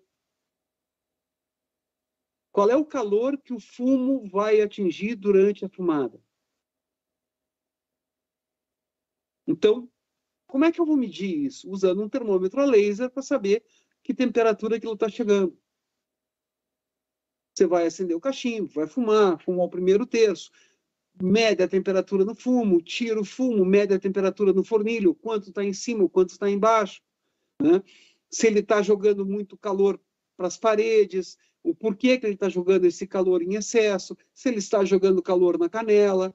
Até o que eu vou falar, vai ter gente que vai se virar aí na cadeira, vai, vai me xingar. Mas é abrir o cachimbo para poder medir a canela, a temperatura. Né? Então, é o que eu falei, a gente estuda para poder chegar numa solução. Né? E aí, feita a solução, ok, vamos ver se isso vai é, ficar pacificado, ou seja, se ela vai aguentar o, o, o batidão. Né? Como teve casos, por exemplo, uma das coisas que eu acho assim mais complicadas de resolver é fratura ou, ou, ou racha, rachadura em piteira de osso. Tá? Por quê? Porque é orgânico. E aí, quando você vai lidar com orgânico, a dilatação e a contração é diferente. A madeira é orgânica, mas o chifre também é orgânico, então ele vai ter a mesma contração que, que, que a madeira? Não, não tem. Aí você tem uma alma normalmente de alumínio, E o alumínio vai ter a mesma contração? Não, não vai. O quanto isso vai trabalhar? Que cola eu vou usar? Então, essas perguntas, elas vão, elas permeiam o trabalho a cada caso. Então, as dificuldades, elas, elas aparecem a cada trabalho, a cada, a cada peça. Não existe, ah, isso daqui é, é, é jogo rápido, é assim, assim, assim. Não. Cada caso é um caso. Cada caso tem que ser avaliado, pensado, para poder fazer. Né? Às vezes eu posso demorar até uma semana, duas semanas para resolver, mas é, por quê? Porque eu estou tentando estudar aquilo para chegar numa solução. Salvo esteja enganado, o Troy eh, vai, vai, vai confirmar se eu estiver mentindo. O Troy me fez uma pergunta a respeito de uma, de uma piteira ontem. Sim. Eu, eu ia comentar sobre isso, né? Porque eu fiz uma, uma pergunta a respeito de uma piteira que é de Cumberland. O que aconteceu? o Marcelo foi pesquisar o que era esse material e foi me dar soluções para aquele material. Né? E aproveitando que ele está uh, eh, acendendo o cachimbo, né? E dá o tempo para ele falar um pouquinho. É... Isso que você está falando, Marcelo, é... é bem interessante porque cada cachimbo, é... se, se é... numa fumada, ele vai se comportar totalmente diferente. Né? Eu já tive cachimbo que é, literalmente a, a, o fornilho pelava, pelava, não esquentava, pelava, né? colocou a mão ali, era queimadura na certa. Né? Então é, é essas questões de procurar a solução é, é o enigma, né? E a graça também da coisa, né? É, e às vezes, né, Trauê, às vezes o cachimbo é, novo ele é mal feito, né? É verdade. Ah, às vezes o cachimbo novo precisa ser restaurado. O restaurador sabe, não vou falar, é, sacramentar isso, né? Mas muitas vezes o, o artesão ali, na ânsia de fazer aquele modelo daquele jeito, perde um pouco do, dessas questões aí de, de praticidade, né? Eu acho. Deixa, deixa eu fazer uma colocação aqui. Eu, eu sempre tenho a mania, cachimbo novo, primeira fumada, segunda fumada. Eu estou fumando, se eu estou com fluxo muito alto, eu faço isso daqui. Uhum. O calor tem que ser suportável na tua bochecha. Porque a tua mão ela é mais grossa, ela suporta mais calor. A tua mão suporta um calor de aproximadamente 60 graus. A tua bochecha não. Então, se você colocou que queimou, algo está errado ou o teu fluxo está muito acentuado, ou você está tá, tá colocando muito fogo no fornilho e está superaquecendo aquilo tudo, ou a condensação dele está gerando um entupimento nas vias aéreas, enfim, alguma coisa não está certa. Né? É, tecnicamente, todo cachimbo tem que funcionar mais ou menos do mesmo jeito. Alguns cachimbos vão funcionar melhor e outros nem tanto. Por que, que ele funciona melhor? via aérea, câmara de condensação, formato da piteira, uh, o furo da piteira, uh, a abertura no botão. Então, uhum. tudo isso vai influenciar o comprimento da, do fornilho, a, a largura dele, tudo, tudo vai interferir. Então, por exemplo, você pegou um cachimbo que está superaquecendo. Poxa, mas o fumo que eu usei nele é o mesmo. Ok, todo mundo aqui, eu imagino que todo mundo já tenha tido o, o, o prazer de ter fumado um Royal da Capitão Black. O cachimbinho, o, o fumo para molhar cachimbo. É verdade. Puta que. Porra, não, não, não funciona em determinados cachimbos aquilo, porque vai. Você vê. Que, que, que é isso? e dá-lhe escovilhão para tirar a água daquilo e não seca? Brota água, parece é, sagu que fica brotando no pote. É. Sim, você tá rindo? Você já comeu sagu? Eu sou de Caxias do Sul, pô. Tá, então tu sabe que, primeiro, gaúcho não come nada a não ser sagu. Sobremesa é sagu. Sim. Aqui aí, não existe faz... outra sobremesa. Ô, oh, coisa sem graça. Você faz um sagu, você faz um, uma panelinha. Aí você põe na travessa. Você vai e se tira 20 colheres. Quando você olha aquilo regenerou. Hum, porra é essa, meu? Não acaba. Aquilo não acaba. Né? A mesma coisa, é o, é o Capitão Black Royal no fornilho fazendo água. Resumo da ópera: você fuma dois terços dele e o último terço você joga fora, porque não tem como fumar. E o teu cachimbo está inutilizado por duas semanas, até ele resolver secar. Se é que vai secar. Ah, mas e como é que eu resolvo isso? Uma das formas seria formar um bom cake nele. Porque o cake tem essa função de evitar o calor. Ele mantém o calor no fornilho e não passa tanto calor para a madeira. Como é que eu vou fazer um bom cake? Ah, não sei, fumando. Tá, você vai fumar quantas vezes? Dois anos esse cachimbo? Até formar um cake legal? Não, você pode dar uma acelerada. Você vai passar um pinguinho de mel no fornilho. Vai limpar, claro, né? Todo ele. Vai passar um, um pinguinho de mel. E vai fumar. Deixa ele secar dois, três dias e daí vai fumar. Isso vai facilitar a formação do cake. Vai agilizar essa formação. Ah, eu não consigo fazer isso, eu não tenho paciência para isso. Existem alguns substratos que a gente prepara, que não sei se vocês vão conseguir ver. Aqui é um, um trocinho que a gente prepara, que é para refazer cake, que é para refazer o fornilho. Hum. Então a gente aplica uma camada disso para que você tenha a formação do, do, do, do, cake mais rápido e isso vai diminuir a, a, o calor. O Trauer viu um cachimbo que eu fiz para o Alexandre, que é dele, um Savinelli, que o, o, cidadão, pelo amor de Deus, pessoal, não usem maçarico. não, so, não somos nós que estamos falando. É... Se tiver, joga fora. Não, não joga fora, não. Mas não usa. É, se você não fuma charuto, não fuma cigarrilha, é. pode jogar fora. Não, o cara pega, você fuma... põe o maçarico lá. Caraca, velho! Vai queimar a madeira. O eu, não sei, eu não sei por que, que a madeira do meu cachimbo esquenta tanto, né? não sei por que fura o fornilho embaixo aqui do é, meu Não sei porque meus cachimbos duram só dois anos. Bom, ô, ô, ô, Marcelo, deixa eu te interromper. Eu preciso saber, já que a gente falou de cachimbo novo, você é restaurador, vai sair cachimbo da tua mão aí? Zero bala? Vai. Vai. Ô, louco. Opa. Olha aí. Em primeira Ô, mão para vocês, RS Vibes haverá, haverão cachimbos. Opa, mais um, mais Vai, um Pipe já, Maker. Assim, num primeiro momento, eu vou, vou trabalhar com embuia, eu já estou com, com, algumas, algumas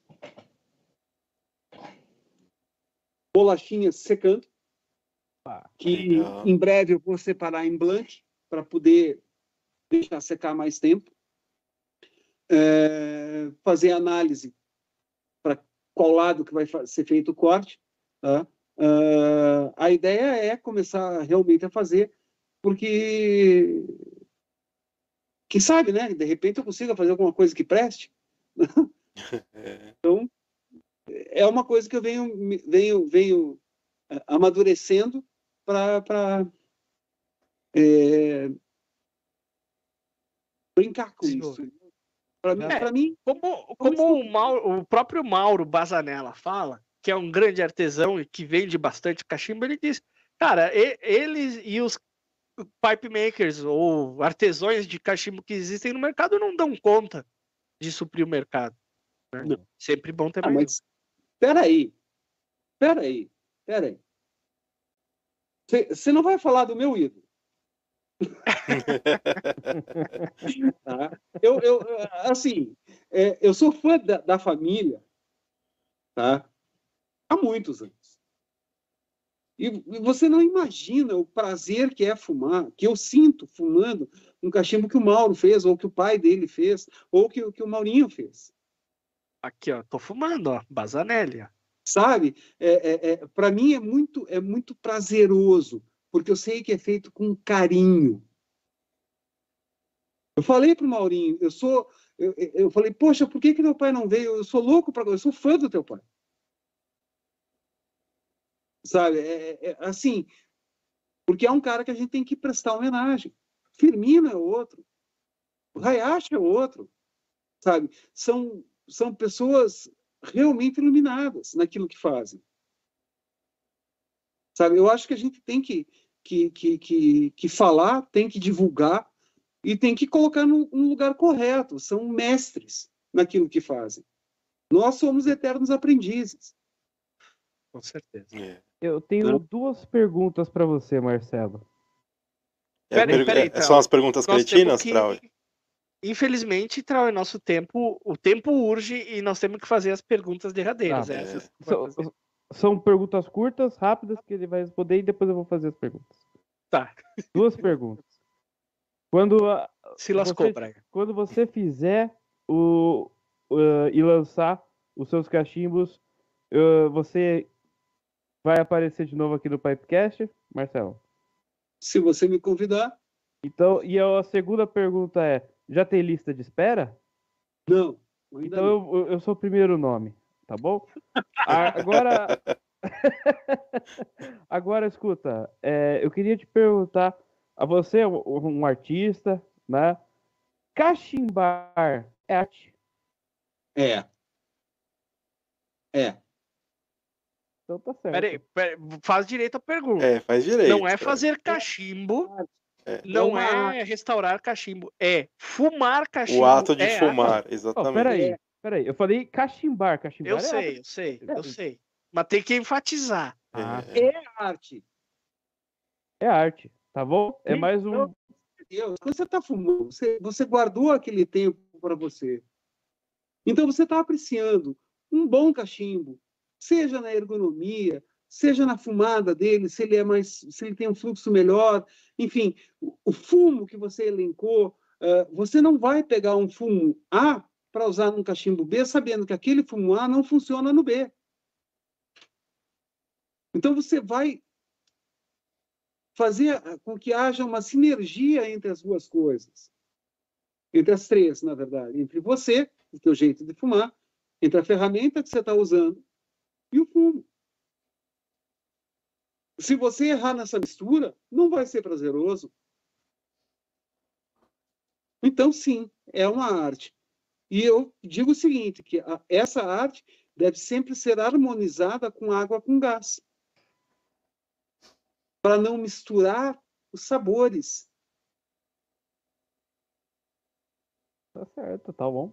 Então, mais um pra, computado, pra é arte, tá? E a arte tá, tá, Marcelo. tá, Tá ali. com tudo, hein? É. Marcelo, é, você nos disse quantos cachimbos tem, né? Só não vou repetir o número, vai que, vai que a sua esposa escuta aí.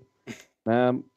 É, mas, desses, mas desses 64 cachimbos, desses 64, se você tivesse que escolher um deles para fumar pro resto da vida, e os outros você não deu um fim, mas esse cachimbo? Esse cachimbo. Que cachimbo que é esse? Do pai do mal. esse cachimbo. Ah, ele, ele é piteira de chifre, ele é de mogno, Foi seu primeiro alma cachimbo? de alumínio, Não. ele é Uhum. elíptico. Cadê? Eu diria assim, dos cachimbos que eu tenho, é o meu xodó. É, é uma economia perfeita para minha mão. É... é uma paixão. Certo. Ele me acompanha há 40 anos. O... E esse foi o seu primeiro cachimbo, ou não? Não, não, não. O meu primeiro Não. foi CPC. Tá bom, tá certo. Então esse, esse é o cachimbo que você escolheu. Ah, se você tivesse que escolher um tabaco para fumar o resto da vida, qual seria? Ixi, Maria, eu vou falar, vai ter gente que vai brigar comigo. É isso que a gente gosta, a gente gosta de polêmica. É polêmica. Capitão Black Polêmica. Cereja? Eu vou pegar. Momento Olha, polêmica. Polêmica. Adoramos. Polêmica, é. Polêmica, caca. O resto da vida. Tower É meu, Bridge da Ah, Hatters. não. Tá, mano. Ó. É. É, Mas quem brigar contigo tá errado. Errado. tá errado. Tá? Legal, Você- legal. Ah, pro resto da vida seria esse. Tá Pode certo. mandar aí um, um, um, um- um tonel dele.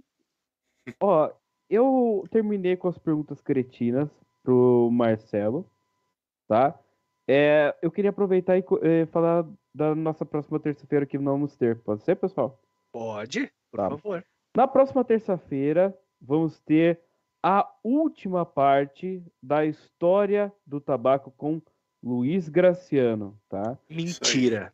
É. É a quinta parte de 41 episódios, Trau. É a última. É a última. Pessoal, história do tabaco, né? Do começo até os dias atuais, com Luiz Graciano. Não percam, próxima terça-feira. Muito bacana. Às, dez- às 20 horas, ao vivo, como sempre. Exatamente.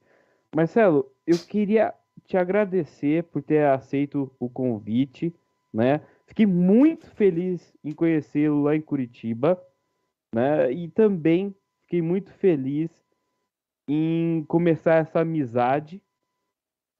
E é isso. Para final, um abraço, tio. Agradeço, meu sobrinho. Agradeço. Sabe que Brian. aqui é sempre de pé e a ordem. Obrigado por ter, ter participado, ter aceitado o convite. Conhecia já de Hangout você, né? Já tinha entrado em alguns Hangouts aí. E continue assim. E eu quero ver os cachimbos, hein? Quando você fizer, eu quero você de volta aqui. Eu quero ver, hein? É, não, você sabe que o grande medo de todo mundo que faz cachimbo é saber a- a- se a madeira vai resistir ou não. Né? Então a gente tem que fazer e, e- e pegar umas cobaias para. tá certo. Meu caro Maurício. Marcelo, muito obrigado. Uh, Conheci-o hoje, né? Não conhecia, uh, nunca tinha conversado. Foi um prazer enorme, foi divertido, foi legal o papo. Infelizmente o tempo urge, não podemos passar muito das duas horas, já passamos. O Brian que se lasque para subir esse episódio no- nos podcasts da vida aí. Mas teria, nós teríamos conversa para muito papo ainda, né? Então foi muito bacana mesmo. Muito obrigado pela aula. E, cara, continua o trabalho maravilhoso. Eu sei que não paga bem, mas fazer o quê, né? Tu escolheu isso aí, agora se vira, né? Mas fantástico a tua não só o teu trabalho, mas a tua ideologia por trás do teu trabalho, muito bacana. Parabéns, sucesso, continue sempre assim. E agora fica à vontade para dar o teu recado, mandar um abraço. Fica à vontade. Não, eu acho, eu acho, primeiro, Maurício, que, que a gente tem que fazer o que a gente gosta. tá? Se a gente fizer o que a gente gosta, a gente não tem que trabalhar. Primeira coisa. né? E segundo, quem, sei se eu posso uh, colocar o meu, o meu WhatsApp, Claro. Pode. se alguém quiser, Maurício, se você quiser ligar, liga, a gente conversa. Ah, O papo vai ser sempre bom. Se estiver aqui em Curitiba, o café é por minha conta aqui no ateliê. É bagunçado? É, mas. Né? Então, se alguém quiser eh, conversar, falar, perguntar, seja de limpeza, enfim, eu- o que eu puder ajudar, eu vou ajudar. Tá? Então, se quiserem anotar, é 41 o código de área, 99201 9977. Tá? E, Maurício, você me fez uma pergunta, o que, que era o RS, né? que você até brincou. Se você parar para ver, o meu sobrenome é Romeiro. Hum. E eu sou escultor. Então, Romeiro Sculpture. Eu achei que era Ah, saudade da tua terra, Não. RS. Embora seja gaúcho, mas não. Mas sim, se alguém perguntar, eu também posso falar. Tá? É, Ó, Muito bem. É, pe- pessoal, pessoal, só relembrando, é, post oficial do sorteio amanhã, tá? No Instagram do Pipecast, arroba PipecastBR, tá bom? É isso aí. Posso finalizar aqui, Trauer? Finalize! Muito obrigado pela presença de todos vocês. Muito obrigado, meus caros colegas de bancada e toda a audiência. E ao nosso querido Marcelo pela conversa ótima. Eu peço aqui que você deixe o seu like nesse vídeo, compartilhe se você gostou. Assi- Assina, né? Se inscreve no canal, Ativa o sininho para não perder nenhum dos nossos novos conteúdos. Temos muito conteúdo aí para você consumir. Consuma sem moderação o nosso conteúdo, tá bom? Até a próxima, galera. Tchau, tchau. Tchau, pessoal. Conheçam os apoiadores do Pipecast. Tabacos PR. www.tabacospr.com O Confrade Tabacos e Cachimbos. www.confrade.com Rapé Solar. www.tabacosolar.com.br Tabacaria Online. www.tabacariaonline.com Rapé Snanf. www.snanf.com.br E também Rumo Experiência. www.rumoexperiência.com.br